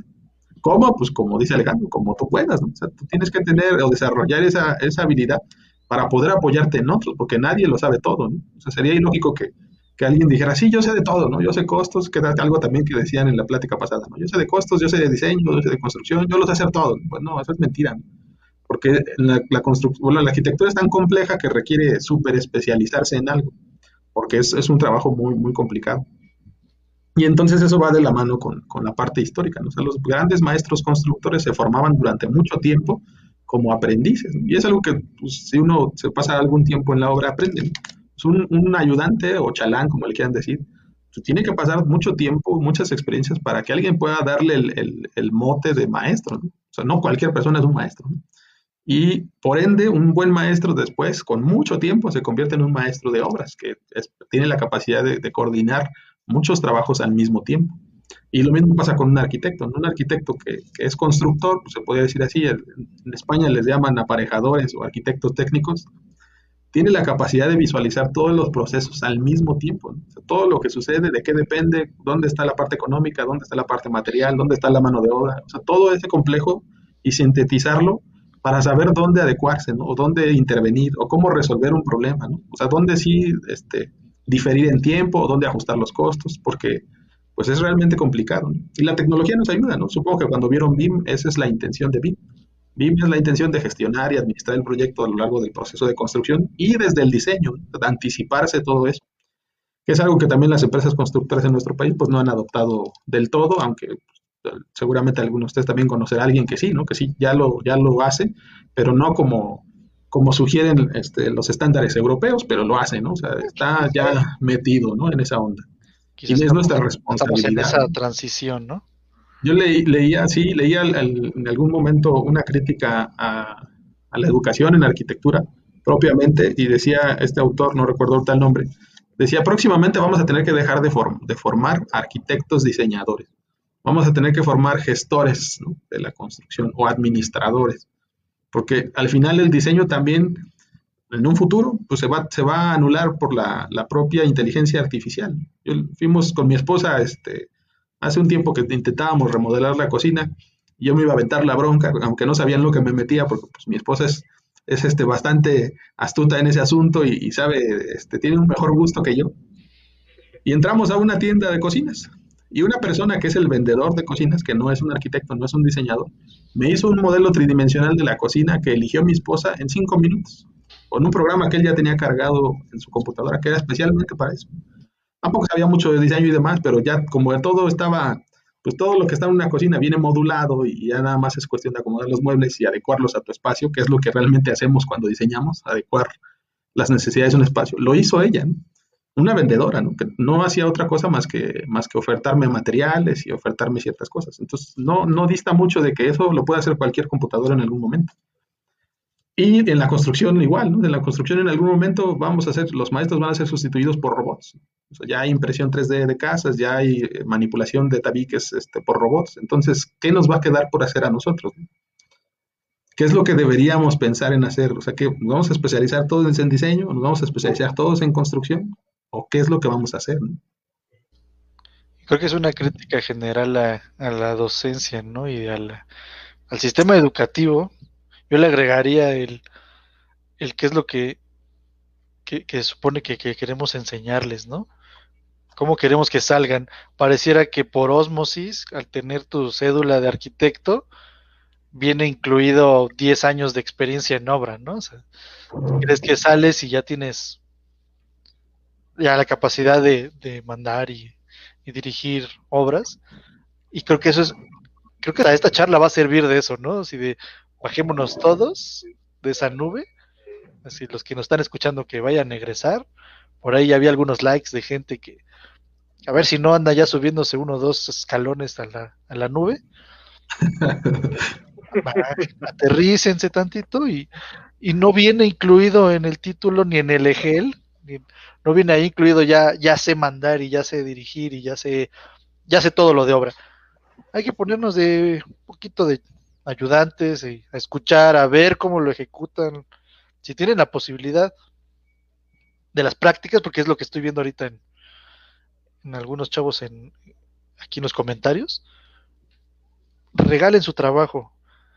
Eh, yo con esto del tema de la educación, y que pues, lo he visto en, el tema familiar, me parece bien curioso cómo en otras disciplinas de la educación, o sea, los educadores, los psicólogos, los pedagogos, llegan a las escuelas de déjeme ver, déjeme, déjeme practicar, déjeme estar aquí con un maestro, como maestro auxiliar, como profesor auxiliar, como educador, educadora, déjeme estar aquí para ver a los niños, para ver cómo la maestra que ya tiene experiencia, cómo le hace.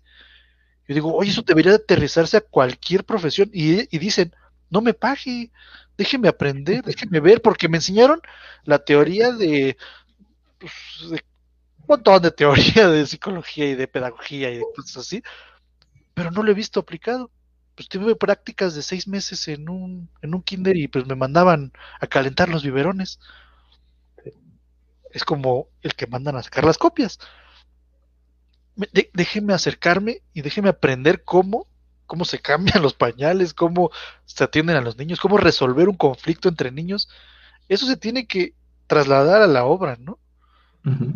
No estoy diciendo regale su trabajo, no me malinterpreten, pero pero creo que sí se tiene que valorar el, ok, no sé hacer nada, necesito que alguien me enseñe, no porque egresé de una de una licenciatura, sea de escuela pública o privada, sé más o menos, es muy probable que sí sepas menos que el albañil.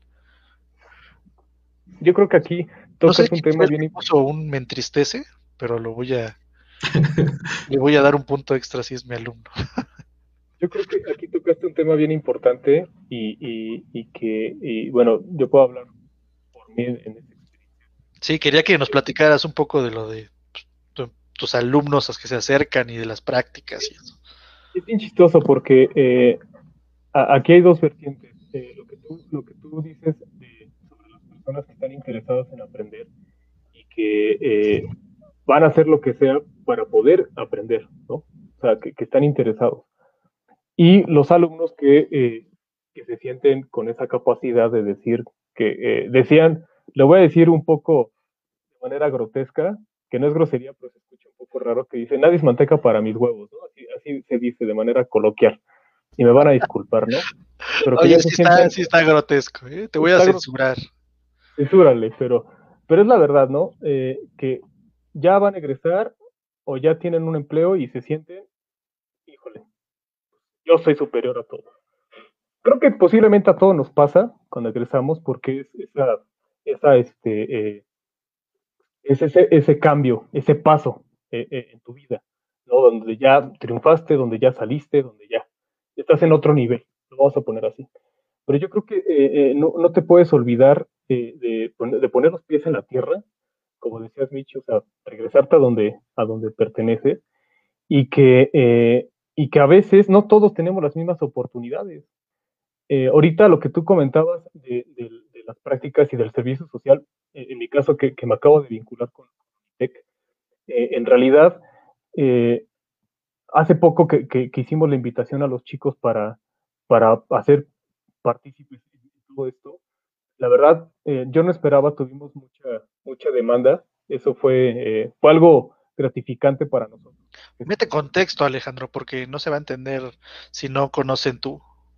Ah, ok. Lo que, lo que, pasa, lo que pasa es de que, bueno, eh, eh, teníamos, como tengo una empresa, un despacho constructor, que eh, hicimos una vinculación con Unitec para servicio social. Unitec nos habló, realmente Unitec fue quien se acercó, se está acercando a, a, a varias empresas, a varios docentes para vincular, con la intención de que los chavos hagan su servicio social, ¿no? El servicio social es un trámite que creo que a nosotros tres nos tocó y que a muchas generaciones nos ha tocado y que desgraciadamente se ha malinterpretado y se ha habido abuso, eso es cierto, de, de, del sector público en el sector privado, de que en vez de que te pongan realmente a practicar o a hacer un servicio donde vas a adquirir conocimiento, pues te ponen a sacar copias, en el caso de Michelle que decía a calentar biberones, etcétera, etcétera, porque se ve ese, ese, eh, explotación, lo voy a decir así, esa explotación de ese servicio, ¿no? Eh, en el cual, pues tú dices, oye, ¿qué te pasa? A mí, personalmente, mi servicio social, la primera parte en público no fue nada grata para mí, porque fue algo parecido, así que no hacía nada relacionado a la arquitectura, y que ahora con esta vinculación dije, bueno, mi intención, mi intención es, si, dicen por ahí que si la vida te da limones, haz limonada. O sea, si tienes la oportunidad de hacer el cambio y de aportar, hazlo. Hazlo de la mejor manera, ¿no? Entonces, cuando a nosotros nos invita Unitec, eh, con todo esto de la pandemia se atrasó la, vinculación. Hemos, se logra dar, por fin se logra dar, porque no es así tan fácil, no es nada más como llegues si quiero vincularme, eso tienes que pasar por un proceso de revisión de currículum, bla, bla, bla, bla, bla, bla, que estés dado de alta en Hacienda, etcétera, y se da, se da esta vinculación, y eh, eh, en realidad nos dicen es que lo que está pasando es de que por la pandemia no hay empresas que, que tú puedas hacer servicio social. O sea, ¿por qué? Porque están, están a un 30%, porque las empresas este, realmente no les interesa ahorita, X o Y. Entonces los chavos están atorando, o sea, los chavos no pueden egresar. Entonces, bueno, ¿qué hacemos nosotros? Ok, tenemos la oportunidad de apoyar y de que nos apoyen, porque esa es la realidad. O sea, también los chavos nos están apoyando con ese servicio gratuito, porque hay que, hay que, hay que ponerlo, eh, este, ¿cómo se llama? Eh, entre paréntesis, eh, así con letras mayúsculas, es un servicio que están dando. Pues bueno, perfecto. Ustedes nos están dando su tiempo apoyándonos. Entonces, ¿cuál es la mejor forma de nosotros pagarles? Dándoles experiencia. Dándoles experiencia, conocimiento. A ver, chicos, yo se los, a, a, los chavos ahorita, el primer, los primeros que, que logramos vincular, aquí no va a ser sacar copias. O sea, no, no, no. O sea, aquí va a ser un proyecto real en el cual nosotros vamos al frente, dirigimos, etcétera, pero que ustedes aprendan, aprendan para que cuando ustedes egresen tengan la capacidad al menos de saber cómo atacar. O sea, eh, eh, las herramientas, reforzar esas herramientas que adquirieron en la carrera para que cuando egresen puedan enfrentarse, ¿no? Entonces, eh, y yo creo que, bueno, no, no, no, me estoy diciendo que porque nosotros seamos los, elegidos ni nada, pero creo que deberíamos de tratar de verlo así, social, o sea, eh, que sea una doble ayuda, ¿no? Que sea una doble, una, una, doble ayuda y que no sea nada más como que, ah, pues quiero, quiero, quiero aprender, pero págame, ¿no? O sea, quiero, págame. O sea, ah, no, pues págame, págame. Oye, espérate, o sea, no puede ser nada más así. Y, ustedes, nosotros lo sabemos, el conocimiento es poder, ¿no? Entonces, perfecto. Tú te sientes con toda la capacidad para que todos te paguen, ve a una empresa y toca puertas y a ver qué sabes hacer, pues nada más esto, pues no, no, no vas a poder entrar aquí porque te falta esa experiencia. Entonces, si no tienes esa experiencia, entonces que las prácticas profesionales y que el servicio social sean esa liga a la realidad para que aprendas, ¿no? Entonces, esa, bueno, personalmente, bueno, en nuestra empresa, eso es lo que tratamos de hacer, que los alumnos, eh, con, ese apoyo que, con ese apoyo que nos van a dar de su tiempo, de su servicio social, regresárselo con conocimiento. O sea, creo que, creo que eh, eh, no, no, no quiero como ya tocar más a fondo ese tema, pero, pero creo que los chavos sí deberían de, aprovechar y de tocar puertas y que no todo va a ser como eres arquitecto te tengo que pagar y te tengo que pagar la millonada. Porque de verdad, yo tengo, tengo amigos de nuestra edad, de nuestra edad, que para lo que saben, y para la experiencia que tienen, o sea, a veces les pagan lo mismo que un recién egresado. Entonces, híjole, es, algo bien complejo que todos eh, sabemos que pasa en nuestro país y que, bueno, aquí la mejor forma de poderte enfrentar en esta realidad de la construcción y de la arquitectura en general, pues es con conocimiento. Y decía un profesor que a la falta de conocimiento, pues tienes la inteligencia. O sea, no más, ¿no? Entonces, eh, eh, pues bueno, quería contextualizar eso y que los chavos aprovechen. Les, para terminar, si me lo permites, Mitch, en, este, esta, eh, eh, que me diste, híjole, ya te pero ya me pasé, que lo de las oportunidades eh, es bien chistoso, pero te comentaba a mis alumnos de digital avanzado, la primera obra que yo tuve, y no, no, no, es, no es mentira, o sea, antes de esta de la casa de los de hace 50 años, que fueron los mismos dueños, fue un baño. En serio, en serio, fue un baño de dos metros por dos metros que ejecutamos entre cuatro personas. O sea, nuestra utilidad fue de mil pesos en dos semanas o algo así. Y uno puede decir, bueno, ¿cómo? Estudiaste arquitectura, te titulaste para poder, para ejecutar un baño que le pusiste una, un aplanado, este, una pintura, eh, panel W, lo que sea, lo más sencillo que pudo haber hecho un maestro sin cuatro arquitectos. Así, ese fue el primer proyecto que nosotros ejecutamos. Y que ese proyecto fue la puerta para el siguiente proyecto. Y que después, años después, esas personas nos recomendaron con otras. Entonces, que los chavos no piensen que les va a llegar como tú dices, va a ser un garbanzo de a libra, el que va a llegar con 20 millones y te va a decir, haz una casa como tú quieras. O sea, dice, decían por ahí que las personas tienen, si tienen dinero no es por tontos, ¿no? O sea, no va a ser así como me cayeron 20 millones, ¿qué hago? Ah, pues voy a buscar un recién egresado de la Facultad de Arquitectura y se los voy a dar para que me haga una casa como él quiera. Por supuesto que no. o sea, no, entonces yo creo que son oportunidades, son oportunidades y que los chavos va, tiene que ver con esto de, los que es en la tierra, ¿no? Que no, no esperen que les va a caer el aeropuerto de, de Santa Lucía. O sea, les van a caer aplanados, pinturas, impermeabilizaciones, porque, el logotipo. exactamente, porque es una forma de probarte, un logotipo, exacto. Es una forma de, es una forma de probarte, de probarte los clientes, decir, a ver, vamos a ver si este chavo que pues, va agregando sabe pintar. ¿Ya supiste pintar? Ah, pues ahora quiero que le cambies el azulejo, ya, y así vas, y así vas, y así vas. Y es sorprendente porque así fue. Nosotros fue, fue un baño lo que nos dio como la apertura a, a, empezar esto de, de, la construcción. Y pues bueno, quería nada más agregar eso, Mitch. Ah, ahí ya tienes... el micrófono. Sí, sí, por favor, no, no es cierto. Ahí, ahí, tienes un, un, testigo de eso de los baños. Ahí, eh. Ah, pues sí, ahí está, Tito. Tito. Ahí está. Uh, voy a regresarme un poco uh, en los comentarios pues para cerrar con esto de, bueno, hacer este break de saludos y ver qué está pasando acá. Y cerramos con comentario de Oscar al respecto. Que quiero, que sí me salté, ya tiene un rato aquí un saludo, que quién sabe si sigue aquí con nosotros, Alexis Chávez. Te mandan saludos, Oscar. Una, un alumno también, sí. Alumno. Exalumno, creo que ya, ya es el exalumno. Un gusto seguir aprendiendo con usted, me acordé de su clase y la del ingeniero Isaac Rueda. Mucho éxito. Y bueno, aquí estuvo participando Diego, creo que algunas de sus cosas las fuimos resolviendo. También preguntó que si que dónde, dónde está tu obra de Ocoyoacac, preguntó Diego. Un costado del rancho de los Capetillo, pero no, es una privada. Ahí está tu respuesta, Diego. A ver, sigue Diego, porque dijo que tenía mucha tarea y se tenía que ir. Dile que se la ve, pregúntale si ha, si no se ha caído. ¿Qué pasa? A ver. Por favor, que el, el favor. Ángel González pregunta, supongo que este también es alumno, alumno tuyo, que dónde recomendamos hacer prácticas. Pues ahorita donde haya chance, ¿no? Sí, sí ahorita sí es donde, donde te den oportunidad, como comentaba Alejandro. Por ahí, limosnero y con garrote, no bueno, ¿no? sí, sí, aparte, ¿no? Así como... Sí, perdón, Norman Foster, no manches. ¿Dónde está el abanico? sí, no, no, no, es que de que también hay empresas que también abusan, ¿no? O sea, así como... Sí, y más por la situación, ¿no? Sí, claro. Sí, sí, sí. sí Para sí. ambos lados hay, ¿no? Saludos a Enrique Alarcón. Miren, alguien que... Si tuviéramos estrellitas de Facebook, ojalá que Enrique Alarcón nos, de, nos dejara estrellitas, ¿no? Aportaciones. Saludos. Eh, por las charlas que ayuda a los estudiantes.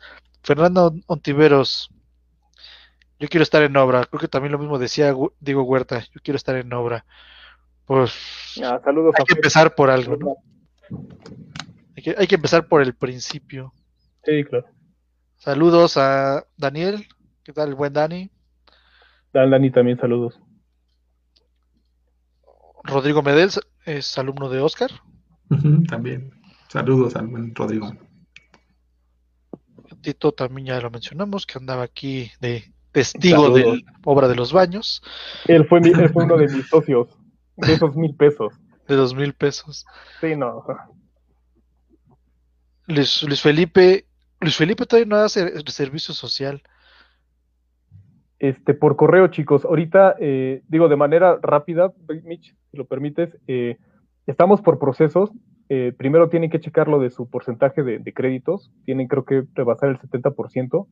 Eh, y ya después de ese 70, ya nos, más o menos para que se den una idea, pasando los que es digital, es básico, digital, diseño arquitectónico digital, creo que a partir más o menos de ese 4 es cuando ya se pueden empezar a más o menos vincular.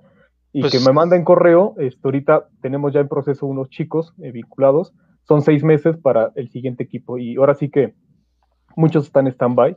¿Todavía Ya tienes cuando- cupo o, toda- o ya No, ahorita no, ahorita ya meses? estamos, y ahorita ya estamos, y con la intención de, de hacer esto, de que aprendan, porque si no, decíamos, bueno, metemos cinco, ¿y qué va a hacer uno una raya, el otro ya terminamos? No, no es la idea.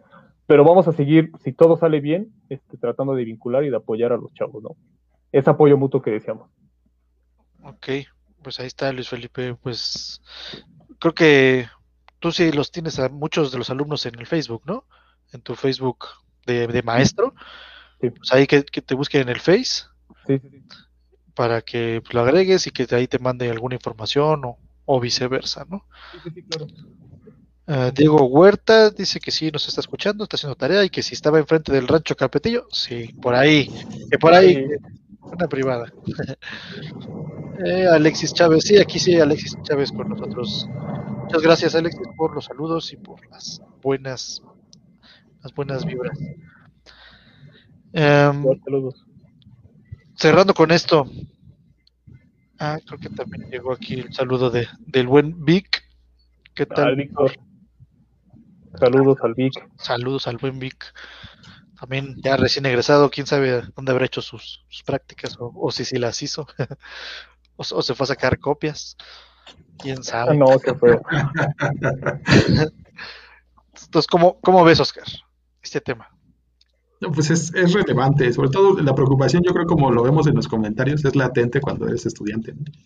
Sí. Pero confirmo lo que, lo que dice el arque Alejandro, ¿no? O sea, es, es necesario que, que se den la oportunidad de aprender, ¿no? De, de ser reconocidos, porque yo creo que ese es el, el problema que, que está, y lo teníamos todos, ¿no? O sea, yo en lo personal también, ¿no? O sea, lo primero que, que hice, que me dieron la oportunidad de hacer es una fachada, ¿no? Eso es, es lo primero, ¿no? No había El otra baño cosa. de tu tía, ¿no? Así. Ajá. Ya después mi mamá me dijo, bueno, pues ayúdale al albañil a trazar la escalera en una remodelación que hicieron ahí en casa de mis papás. Pues no hay, no hay otra cosa donde poder aplicarlo, porque no hay esa oportunidad, no hay esa vinculación, no hay, no hay todo lo que ya habíamos mencionado. Sobre todo no hay experiencia, ¿no? O sea, ¿cómo, cómo poder enfrentarte de primera mano con, con algo así si no se tiene la experiencia. Y, y algo que quería comentar también era que, bueno, quienes tienen la oportunidad, o sea, porque seguramente sí los, sí los hay, o sea, hay arquitectos que, que tienen la oportunidad porque hay inversionistas que pues son familiares o que pues tienen el dinero para hacerlo, etcétera. Aún así ellos pues buscan a quién, a quién este, encargarle el proyecto. ¿no? O sea, en el diseño, sí, pero si uno ve cualquier revista de arquitectura, dice, bueno, proyecto, despacho tal, constructora tal, ¿no? Es decir, que ellos buscan a alguien que tenga la experiencia para poder desarrollar ese proyecto. No es este, no es algo que surge de así como, como, como por, por arte de magia, ¿no? Ya como lo comentaban. Y regresando un poco a lo de, lo de las redes que decían, pues sí, es- esa fotografía o ese pequeño video de 30 minutos, pues no, no resume seis meses de obra, ¿no? O sea, no, no puede ser eso. ¿no? Es- y ese problema que se mencionaba, por ejemplo, uno de los problemas, un detalle específico de eso, surgen, no sé, cientos de problemas que hay que resolver, porque hay que aclarar las dudas. Y bueno, si nos toca la suerte de estar con una persona que, que nos enseñe, bueno, pues que a todo dar, porque hay, hay maestros y hay albañiles y hay oficiales que sí te enseñan, ¿no? O sea, te dicen, ah, aquí pues es por esto, por esto. Sí, supongo yo que tiene que ver con la actitud de cada uno y cómo se acerca a las personas. Pero hay otros que no, hay otros que hacen la maldad, ¿no? Y lo hacen para, para hacerte sentir mal, para humillarte o para, pues, evidenciar que no sabes, ¿no? Eso, es, eso también es una realidad en la obra. Depende, pues, con quién se trabaje y, y cuál sea la, la, el contexto donde esté, ¿no? Sí, Pero, digo, como es eso, curioso. hay muchas experiencias, ¿no? Me acuerdo yo, yo de, pues, de mis pocas experiencias en, en obra era eso. O sea, yo al principio era súper miedoso. De por sí nunca fui súper fanático, ¿no? Entonces, cuando tenía que ir, y era así de, hijo, si este maíz manchado, entonces, yo, yo era nervioso en eso, ¿no? O sea, me ponía yo como perrito chihuahua, ¿no? Así como, no, es que tengo que ir a resolver esto, pero no estoy seguro cómo, ¿no? Sí. Entonces, voy a intentar ser amigable y voy a hacer buena onda con el Mai para que me explique. Entonces, supongo que eso nos pasa a muchos, ¿no? Sí, claro. Y, o, o solo soy yo, ¿no? No, creo que a pues, sí, me-. Me pasaba un montón al principio, dos, tres veces, con diferentes albañiles, ¿no? Que los primeros dos buena onda. Entonces yo agarraba confianza, ¿no? Y vaya con el tercero. y era un hijo de, de Juan por tres cuartas partes de hijo, ¿no? Y no, o sea, él se creía, o sea, sí era un cuarto de cuchara y se creía el, el dueño de la obra, ¿no? Y no, que pues estás diciéndome, me estás preguntando si tú eres el que debe de saber cómo hacerlo, y no, de ese tipo. Yo, ah, pues échame la mano, ¿no? Ayúdame a ayudarte. Por eso no vas a pasar de tres cuartos de cuchara, muchacho. Sí. Es, es que es difícil. Y esa, esa, esa, esa, ese miedo se quita yendo a la obra, o sea, interactuando. Agarrando Eh, eh, experiencia No hay más. O sea, ya, ya ahorita a estas alturas del partido, y dejándote ya, eh, no, bueno, o sea, o sea, te intentan, eh, eh, te quieren dar el baile y pues, salen bailados. ¿no? O sea, ya, ya, o sea, pues ya vas aprendiendo, ¿no? Eh, eh, buscas en qué momento, porque hasta uno aprende. A mí algo que me daba, eh, a mí por supuesto que me dio miedo en las primeras obras. Antes de egresar tuve la oportunidad de estar en obra y, y tuve, un, tuve un maestro que, que era bien buena onda, o sea, era, él me enseñaba, al contrario, él fue- tuve la suerte de que ese maestro, al contrario, me enseñaba, me decía, no, Arqui, pues es que le tienes que hacer así. O sea, me decía arquitecto y todavía era estudiante. No, Arqui, es que le tienes que hacer así, asado. Entonces, cuando ya egreso, cuando me toca ya dar instrucciones y cuando te toca dar órdenes a cuando no son tus trabajadores, es cuando se pone, cuando se pone tensa la cuestión, ¿no? Porque ya es tu cabeza literal contra la de él. Porque o te quedas tú, se va él. Entonces tienes que buscar el momento preciso, con qué, y pues ya, yo cuando tuve esa oportunidad con una residencia, eh, yo, yo nada más estaba supervisando, yo hice el proyecto y, su, hice la supervisión, no hice la administración, pero eh, supervisaba, intentaron echarse en mi cabeza y al final hasta, hasta salí como apapachado por el maestro porque quería que intercediera por él con el dueño, porque pues yo aguanté, aguanté, aguanté cuando pude, pum, ¿no? Y pues mi agua va y ya como que dijo, no, pues, este, no, no, sí, sí, sí, sí, sí, sí nos fue duro, va, y así como, pues ya bájale, ¿no? Pero pues eso finalmente eh, lo aprendes en obra, o sea, no hay otro lugar más que en obra. sí, sí. Por eso la importancia desde que antes empiecen a, a ensuciar. E- Este tema hizo movimiento en los comentarios. Mira. Aquí dice Cristian Esparza, no sé, Ah, es un alumno eh, eh, de Guadalajara. Saludos a. Cristian. Sí, de, de una Multicampo, fachada. saludos. de un claro de 20 metros en un terreno de 6 de frente. Éxito. Suerte. Si no se va a poder, Cristian. saludos a Cristian. Jocelyn, ¿sí le diste clase a, a Jocelyn? Sí, como no, Jocelyn. Saludos, sí, sí, Gracias por seguir compartiendo su experiencia y a lo que nos enfrentamos una vez terminada la carrera. Tiene también es recién egresada, Sí. Jocelyn. Sí, pues supongo que, que se identificó quizá con mi anécdota. Sí. Víctor dice, yo pude apren- aprender de un maestro de obra con mucha experiencia y la verdad es que me ayudó a ver muchos errores que tenía que no contemplaba. También tiene mucho que ver cómo te relacionas y sobre todo cómo te acercas a los chalanes. Punto muy importante tomar en cuenta. Sí, pues es lo que platicábamos, ¿no? O sea, tienes que ir mentalizado a que no eres, no eres el dueño, no eres el que lo sabes todo y que tienes que ir con humildad y bajadito de tu nube. Y con Y ver. soluciones, lo más chistoso, yo, yo les digo que tengan cuidado con las soluciones que hacen en proyecto. Eh, que volvemos a lo mismo de, de- de hace rato del proyecto ejecutivo, sobre cómo lo tienes que, eh, cómo lo proyectas y cómo lo tienes que ligar con el proceso constructivo. Porque llegas a la obra y te traes unas ideas bien acá, bien locochonas, y cuando te dice el maestro, bueno, ¿y cómo lo vamos a hacer? Es así de tic, tic, Ah, ups, ups. Entonces ahí es donde, ah, canijo. ahí tienes que aplicar, pues usted cómo lo haría. Exactamente. Y, que, y que yo la verdad es, es de reconocer, ¿eh? o sea, aún con la experiencia que tengo, con, con, con todo, hay veces soluciones eh, constructivas que yo las proyecto, o sea, yo las veo, así se va a hacer, ¿no? Llego con mi cabo, oye, vamos a hacer esto, y empezamos los dos, o sea, no es nada más yo llego, me impongo, me impongo y, se va a hacer, ¿no? O sea, es una lluvia de ideas. ¿Cómo lo hacemos? Pues así, así, así.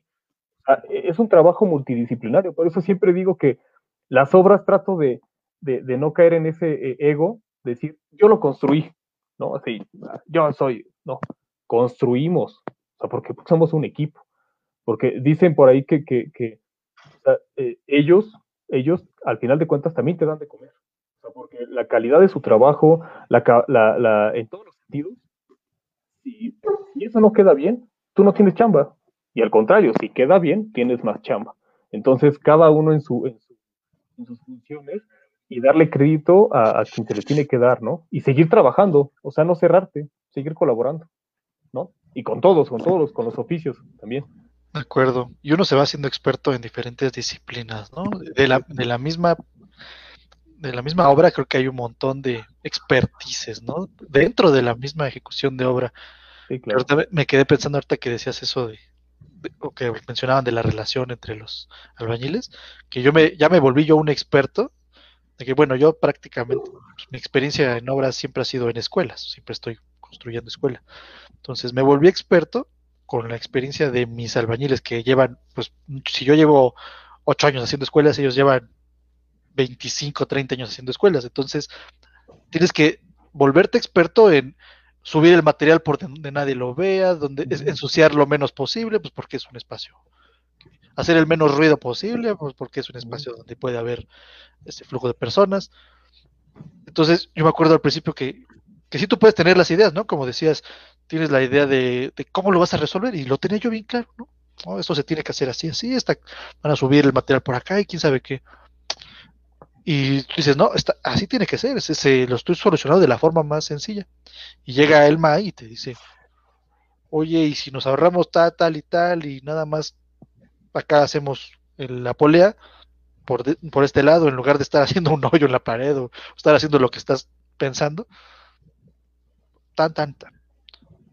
Ok, me gusta. Me gustaba más mi idea, pero hazlo. hazlo. Ejecútalo.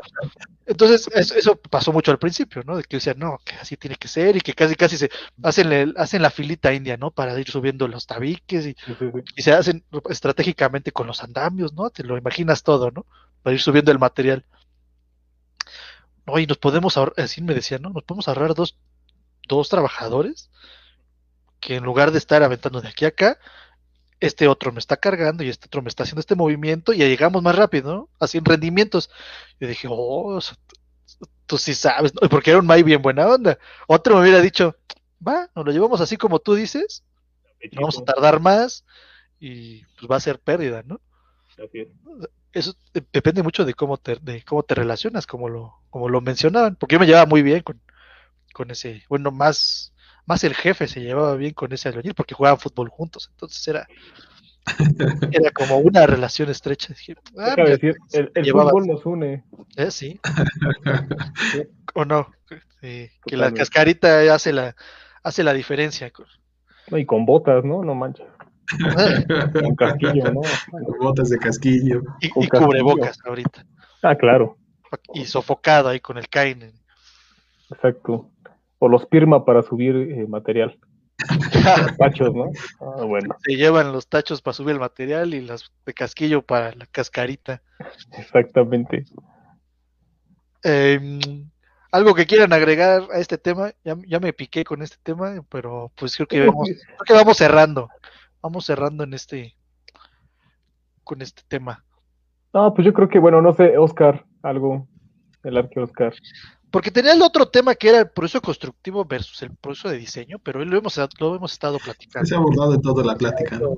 Yo creo que una, una, experiencia personal, eso sí podría compartir, acerca que decían, bueno, ya tengo ganas de estar en obra, sí, está bien, el ímpetu es adecuado, pero debemos de ir con, con esa conciencia que ya mencionaba, ¿no, Michelle? Que, que, debemos ir con humildad, ¿no? Y esas, esas lecciones de humildad, pues se dan en la obra. Si uno no las tiene desde casa, pues se dan en la obra o se dan más adelante y estar preparado, ¿no? O sea, eso también es aprendizaje, creo que algo, aprendizaje para la vida, que es lo que muchas veces no nos, no nos dan en las escuelas, y es algo que se, se adquiere conviviendo con las personas. ¿no? ¿Por qué son amables a veces las personas? Porque es conveniente también para ellos, ¿no? No, es, no, no digo que no, sea, que no se entablen muy buenas amistades con, con los maestros de obra, pero es, es conveniente para ambos porque estamos en un ambiente laboral y ellos saben que en algún momento si ellos tienen algún empleo o nosotros tenemos algún empleo o una obra, pues vamos a depender los unos de los otros. ¿no? Eso en lo personal a mí me pasó. O sea, muchos de los trabajadores con los que yo estuve compartiendo, porque trabajaba para una empresa constructora que tenía un solo maestro y a él le asignaban casi todas las obras, entonces la convivencia con él pues era cotidiana, me explicaba, ¿no? Eso, esa, esas situaciones, ¿no? Que incluso que cuando él, él pagaba, todo el mundo sabía quién era el que movía la obra y así me lo decían como, como entre, entre broma y broma, dice, aquí el que mueve la obra es el maestro, no usted, porque él es el que nos paga. Ah, digo, yo entendía esas dinámicas, ¿no? Y en algún momento él me dijo, ¿sabes qué? No voy a poder estar tal día, te dejo el dinero, ¿no? Y eso cambió las cosas, ¿no? Eso, cambió la forma en la, que, en la que los trabajadores me veían, porque decía, mira, también le da la confianza de darnos nuestro sueldo, ¿no? Entonces, eso transforma la situación en la que se acerca uno. Esa es una. Y la otra, cuando ya me separé de esa empresa donde, donde yo trabajaba y que yo necesitaba trabajadores, pues los únicos que conocían eran ellos. Y sí, o sea, platicando, pues uno tiene que estar supervisando cada proceso, ¿no? Y en el proceso, pues ellos platican y tú platicas. Y, en, en, ese conocerse, pues me daban su contacto o yo los llamaba por cualquier situación o X. Entonces, eso era lo que tenía en mi teléfono. El recurso que yo tenía para poder emprender un nuevo negocio eran estos maestros que yo conocí en algún momento. Y uno sabe quiénes sí y quiénes no, o sea, uno decide. Y ellos también están conscientes. Y me decían, cuando usted tenga su empresa, llámeme, ¿no? Cuando tenga algún trabajo, pues dígame. Y es, una, es, es también relaciones que se construyen a futuro, que son de beneficio mutuo y que uno no debe echar en saco roto porque en algún momento nos necesitamos, nosotros de ellos y ellos de nosotros. Y así es como como ellos van también este, pues teniendo esa movilidad social, porque dependen, ellos no tienen un contrato, ¿no? muchas de las veces son explotados por los mismos maestros o son mochados ¿no? por ellos. Y deberíamos eh, también abordar esa parte de, dignificar el trabajo de quien se lo merece, ¿no? incluso darle los sueldos que le corresponden, porque vi en muchas ocasiones como pues, les mochaban 100, 200 pesos a cada uno y cuando son 50 trabajadores y a cada uno le quito 200 pesos, pues ya se hace un colchoncito que es el que se lleva el maestro. ¿no? Entonces hay prácticas que deben ser expuestas, que deben ser anuladas y debemos darle pues a las personas el reconocimiento y el pago por el trabajo digno que hacen. Total. Eso, esa práctica sí, sí, yo también ya la viví de cerca y sí es, es muy feo. Sí. Eso de, los, de los moches, ¿no? O hasta ellos mismos se, se arreglan, ¿no? Yo me acuerdo que me, me tocó ver un, un Mai que, que dijimos, necesitamos trabajadores, pues se trajo a su gente del pueblo, ¿no? es lo, clásico, ¿no? Se trae a cinco o seis que necesitábamos para, hacer movimientos, para colar, diferentes cosas, ¿no? Y dice, quedaron de planta después de eso. Y eran familiares, creo. Entonces, pues, la costumbre era nosotros, como los líderes del proyecto, era darle los sueldos, ¿no? Entonces, el maíz decía, me puedes dar a mí los sobres del dinero porque pues yo, yo soy el que los reparte, ¿no? se me hacía extraño. Dije, a ver, ¿por qué? ¿No? O sea, se me hace que ahí ya va a haber mano, mano negra. efectivamente, o sea, como a las dos semanas nos dimos cuenta de esas, de esas dinámicas y de plano sí le dijimos, no, o sea, no se vale, es tu familia o son tus conocidos, tus primos, lo que sea. Puede que haya sido acuerdos que hayan quedado, pero pues, pues te estás llevando una la nota que, pues que por qué, ¿no? O sea, pues tú, quién eres, ¿no? O sea, que eres el dote, ¿no? Creo que hasta le llamaban algo así. Y lo hablamos con los trabajadores. Dijimos, ¿saben qué? detectamos esta, esta cosa. ¿Es real? Sí. No sabemos cuánto y no queremos saber cuánto es lo que pues le, retiene el MAI. Pero de ahora en adelante nosotros le vamos a dar a ustedes su sobre. Literal. Les damos el sobre y en nuestra cara lo abrían y se lo daban al MAI. Hasta era como una, no sé si era una Sí, es un acuerdo. Pues, o, una amenaza, ¿no? O sea, uno nunca sabe, así de, ay, por donde sea que te llegue el dinero, tiene que llegar de regreso para acá, ¿eh? Quién sabe si sea una tradición, un arreglo. Desde entonces dijimos, ¿sabes qué? Arréglense, ¿no? O sea, es, su bronca. O sea, ya ustedes saben cómo se reparten, sabemos cómo son los sueldos, y al final de cuentas, donde termina el dinero, pues es cosa de ustedes, porque pues vimos que se dejaban, o se dejaban, o pues no, nosotros no podíamos intervenir en ese punto, ¿no? De hecho, hasta el jefe decía, mejor y si les pedimos una cuenta y les transferimos directamente, ¿no? sí, pues sí. Les, íbamos a sacar una tarjeta de esa del Oxxo, de la de Saldazo, sacárselas para darles directamente, o sea, tanto no queríamos que, que pasara esa práctica que se le íbamos a dar así. Pues no, no quisieron. No, no, no, así, sobrecito, ya saben, para poder repartirse ahí ahí mismo. Esas prácticas son, creo que hasta están buenas para... A, ese tipo de cosas me refería con la pregunta de qué cosas locochonas mm. raras les pasaban en obras, a ver si habían esas prácticas ocultas. ¿no? sí, hay muchas de esas. Sí, yo, yo tengo una precisamente, eh, eh, no voy a decir dónde, pero fue en una obra grande. Yo no estaba, eh, realmente yo no estaba como tal eh, eh, vinculado a esa obra, pero lo vi porque tenía colegas ahí. Estábamos, estábamos en el mismo sitio, pero no en la misma obra, ¿no? Y, yo creo que, que, algo así bien, bien bizarro y que se van a dar cuenta es la parte sindical. O sea, cómo, cómo, los sindicatos en el gremio de la construcción es otro tema. Es una O sea, mafia. Sí, sí, sí, sí, sí. Eh, eh, en, esta, eh, en, este, en esta obra lo que pasó fue que eh, de buenas a primeras, o sea, todos los contratos internos generalmente en la obra pública se dan eh, de manera privada o eh, de manera interna, lo voy a poner así. La constructora se había hecho ya con una, ya se había arreglado con un sindicato, ya estaba todo bien, etcétera, ¿no? Estaba la obra, bla, bla, bla. Y de repente llega el sindicato, otro sindicato fulano de tal, y se mete a la, o sea, pero así hagan de cuenta que se metió a la institución, este, entró, y literal así, venimos buscando a fulano de tal. O sea, así casi, casi como todos pensaban que querían levantar al jefe de obra, ¿no? Y este, y así como que, oye, pues espérate, ¿no? Estás en una propiedad federal.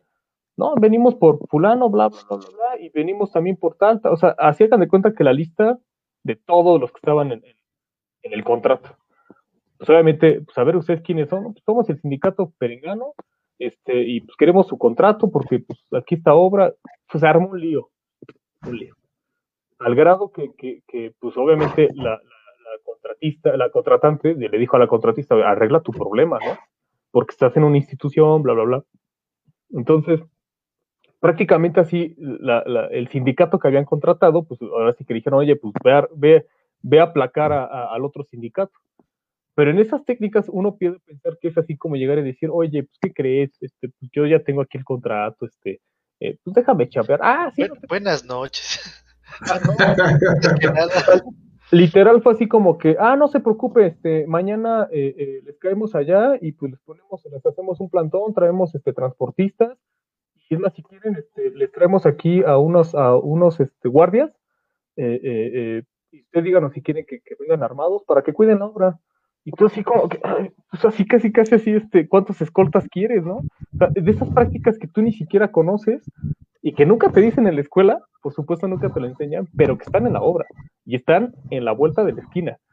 Eh, eh, y fue muy, fue muy, fue muy preocupante porque prácticamente nos decían, ¿saben qué? Tengan cuidado, no den nombres porque ya los tienen, hasta- me tienen hasta a mí en la lista, ¿no? Entonces así como que tú, así como que, ¿qué onda, no? Entonces son de esas prácticas donde ves que, que, que cómo está ligado ahí los, los, las, los sindicatos, que es una mafia y que son Mafia cosas poder. raras. Sí, exacto. Y que, y que hasta te da miedo porque son tipos que, que llegan en unos carrazos y pues hasta traen, están armados, cosas así.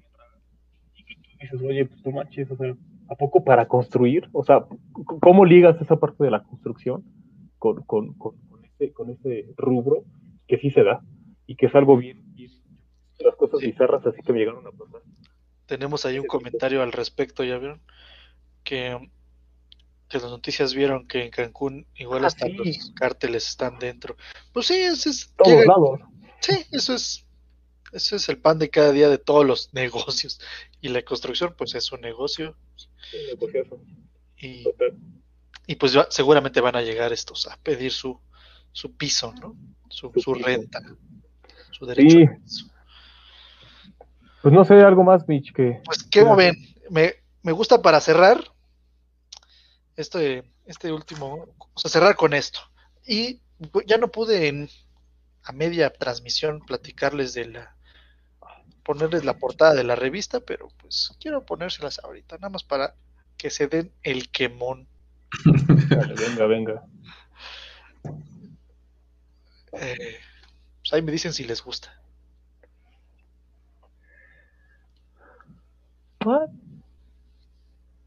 Agradable. ¿Cómo la ves? Sí, Me bien. agrada, me agrada. Eh, ya tengo por ahí también avances de la portada, contraportada, pero esas se las voy a ir soltando poco a poco. Esta es la primera probadita. Me voy a, me voy a meter unas clasecitas de diseño editorial. O se solicitan becarios de diseño editorial. Pues vas a Está practicarlo. abierto el servicio social. Está, a- está abierta la convocatoria para liberar servicio social de diseño editorial para quien guste. Le puedo firmar una carta de recomendación. es que, ¿sabes qué? Algo, algo com- complementando esto que tú decías de las abrir puertas y cerrar puertas, esto también sirve lo de las vinculaciones para abrirte puertas. O sea, esto que, esto que tú, suponiendo, esta actividad, hablando de, de, de lo de tu revista, puede ser una apertura para los alumnos. O sea, es, es eh, a veces uno puede pensar que, que, que, no tiene relevancia, y por supuesto que tiene muchísima relevancia. O sea, lo del servicio social, lo de los concursos, o sea, aquí, aquí sí quiero poner los concursos, eh, eh, las, este, los posts, o sea, todo ese tipo de cosas suman. Hay que poner nuestros granitos en todos lados, ¿no? Sí, o sea, hay que sumarle, hay que echarle puntos sí, al currículum porque salen con cero puntos y a puros dieces, eso sí, porque Sí, todos son eminencias, ¿no? Así, este, pero cuando se trata de, de, de, de a veces, me, me, ha pasado con, con, con, con, personas que, que los que quieres así como que invitar, no, no, no, yo no, no. Entonces, pues uno con la madurez que tiene en este momento, pues ¿qué haces? Tú te das media vuelta y te vas, ¿no? O sea, la verdad es que ni siquiera perder el tiempo de, de pues explicarle sí. por qué. Ah, ya. pero se cierran puertas. O sea, la verdad, la realidad es de que te cierras una puerta porque, eh, suponiendo, si llega alguien, como lo que comentabas de la humildad, lo que comentábamos, ¿no? De la humildad, con la humildad, con los pies en la tierra, de, eh, de querer aprender, pues ¿qué haces? Hasta lo recomiendas, ¿no? Y, suponiendo en esto, en esto de, los concursos, yo les digo a los chavos, es que métanse a concursos, compitan, eh, de verdad, o sea, no es lo mismo que tú llegues a pedir trabajo diciendo, a ver, ¿qué has hecho? O sea, ¿qué 10? No, no, no, no, ¿qué has hecho? Ah, pues he concursado aquí, aquí, aquí, aquí, aquí. A ver tu portafolio. Y ves los proyectos que han hecho. Ah, no, pues, o sea, desde ahí te das cuenta. O sea, esa es, esa es una herramienta. Pero los chavos, eh, eh, eh, yo se los digo en buena onda, ¿no? Que participen. Que aunque pierdan, no importa, que participen. Y creo que la actividad del concurso, en específico que, que estás armando, Mitch, es una oportunidad. Porque eh, no es así como, eh, pues, ¿qué hiciste? Pues una maqueta ahí por, en, en, en, con, con, voy a decir, modelos y maquetas con el arquitecto Alejandro Márquez, pues eso ni siquiera tiene relevancia, ¿no? Ah, bien. pues órale, sí sabes usar el batería, qué padre. Exacto, exactamente, exacto. Y yo Le vas a poner en tu currículum 80% AutoCAD, 100% usted usar el batería. Exacto. exacto. 70% Excel. ¿no? Así es. Marlene nos pone, siguiendo los pasos del buen Cota Paredes. Es justamente, Marlene. Es Eso justamente, es todo. o sea, y qué bueno que sale de Marlene, porque sí. es justamente lo que quiero evitar. Yo no, no me reflejo ni me identifico para nada con esa mentalidad. Y espero que no, no, no llegar ahí, ¿no? De, porque te déjame, te, conté, te contamos el chisme, Alejandro, porque quizá por eso no, Venga, no venga, sabes venga. El, con, el, contexto de este cuate. Y pues está bueno para cerrar el, la, la, transmisión con el chisme, ¿no, ¿No Oscar? Oscar, sí Oscar sí, así como lo ve de, de, tranquilito y reservado, le gusta el chisme, ¿eh? es que aquí no, es que aquí no, a la próxima vamos a juntarnos en un lavadero, porque sí, sí. son lavaderos comunales. Sí, el, más ameno el asunto. Sí. el chisme con este arquitecto es que sacó un concurso de diseño, ¿no? De, pues sí, como todo mundo saca concursos, así como, así como el mío, ¿no? Pero lo chistoso de este cuate, o sea, además de, pues de pedir inscripción y, te, y, sus premios, ¿no? La primera cosa curiosa creo que era que, que la inscripción era en dólares y el premio en pesos, ¿no? Ya, de, ya desde ahí como que así decía, ¿qué onda, qué onda? Luego la otra era que era un proyecto con cliente real. Uh -huh. Entonces, pues unos decían, o sea, como estudiante dices, órale, ¿no? Sí, claro. Pero nunca faltaron, no faltaron los memes y el hate que se les claro. se le fueron, se le fueron a la yugular. Las bases, por, las bases. ¿no? Ahorita llegamos a las bases, porque los memes pues decían, o sea, este cuate está cobrando para que le hagan su trabajo, ¿no? Porque no, es un bueno. proyecto de un cliente real y que y que realmente, o sea, que, que, que, ganara, pues iba a ser asesorado por el dios Cota Paredes y, y iba posiblemente a ejecutarse, ¿no? O sea, no, bueno. supongo sus restricciones. Y entonces, uh -huh. Las bases, o sea, ya cuando alguien se metió, los poke, los curiosos y los haters, los, sí, sí, sí. los, los troles de la internet, se metieron a leer las bases a fondo. En las bases había una cláusula con letras chiquitas que decía, si ganas el concurso, estás obligado a, a ejecutar la obra, a entregar, a entregar el ejecutivo. No, bueno. y el premio, no, no me acuerdo si eran 5 mil pesos. Algo así, 4.500, creo. Una cosa así. Entonces ya fue cuando se le fueron todos al cuello, ¿no? Así de, oye, aparte de cobrar la entrada en dólares y que ese cuate tiene una difusión que, puta, van a entrar 500 personas al concurso, ¿no? Claro. Aparte, vas a pagar 5 mil pesos para que te desarrollen el ejecutivo. Y un montón de inscripciones que ya estaba teniendo, ¿no? Se le fueron. Y pues le hicieron memes y le hicieron pues, campañas casi. No, bueno. Por eso yo que- quería recalcar esta parte con, con Marlene, porque Marlene hasta me llegó, me mandó luego en, en el Messenger, así de, ay, anda como Cota Paredes. Yo no voy a sacar ninguna ventaja del proyecto del concurso, o sea, esto es meramente académico y nadie, o sea, na- nadie va a sacar ventaja de esto, esto es para ustedes y si en algún punto llega a evolucionar o desevolucionar el proyecto a, a quitar inscripciones y quitar premios y hacerlo 100% académico, nadie se inscribiría. Si de por sí hay participación. Sin motivación, sin motivación o incentivo, nadie se inscribiría, nadie le interesaría. Si fueran cinco mil pesos, mil pesos, una, una mochila, un pepsilindro, si no hay una motivación de ese tipo, nadie se metería. En mi caso, o sea, yo no me voy a defender, pero pues, en mi caso, pues nada que ver, ¿no? O sea, y, y creo que hay por ahí en internet concursos que te lo ponen con mayúsculas, concursos académicos. Esto es para que tú hagas currículum y nada más. Y si yo propongo premios es porque no quiero quedarme con ningún peso, o sea, esto es para ustedes. Y, y yo saco una lista, yo me refiero a organizador de concursos. Otros organizadores de concursos internacionales sacan lista de cuánta gente se inscribió. Y pues tú, tú puedes sacar una calculadora y decir tantas inscripciones por tanta gente y se reparten los premios más lo que igual y le dan de a los jueces, a los a los jurados y eso. Las ganancias son mínimas, es para hacer currículum y para hacer actividades académicas. Eso del Cota Paredes sí estaba, Estaba truqueado. estaba raro, ¿no?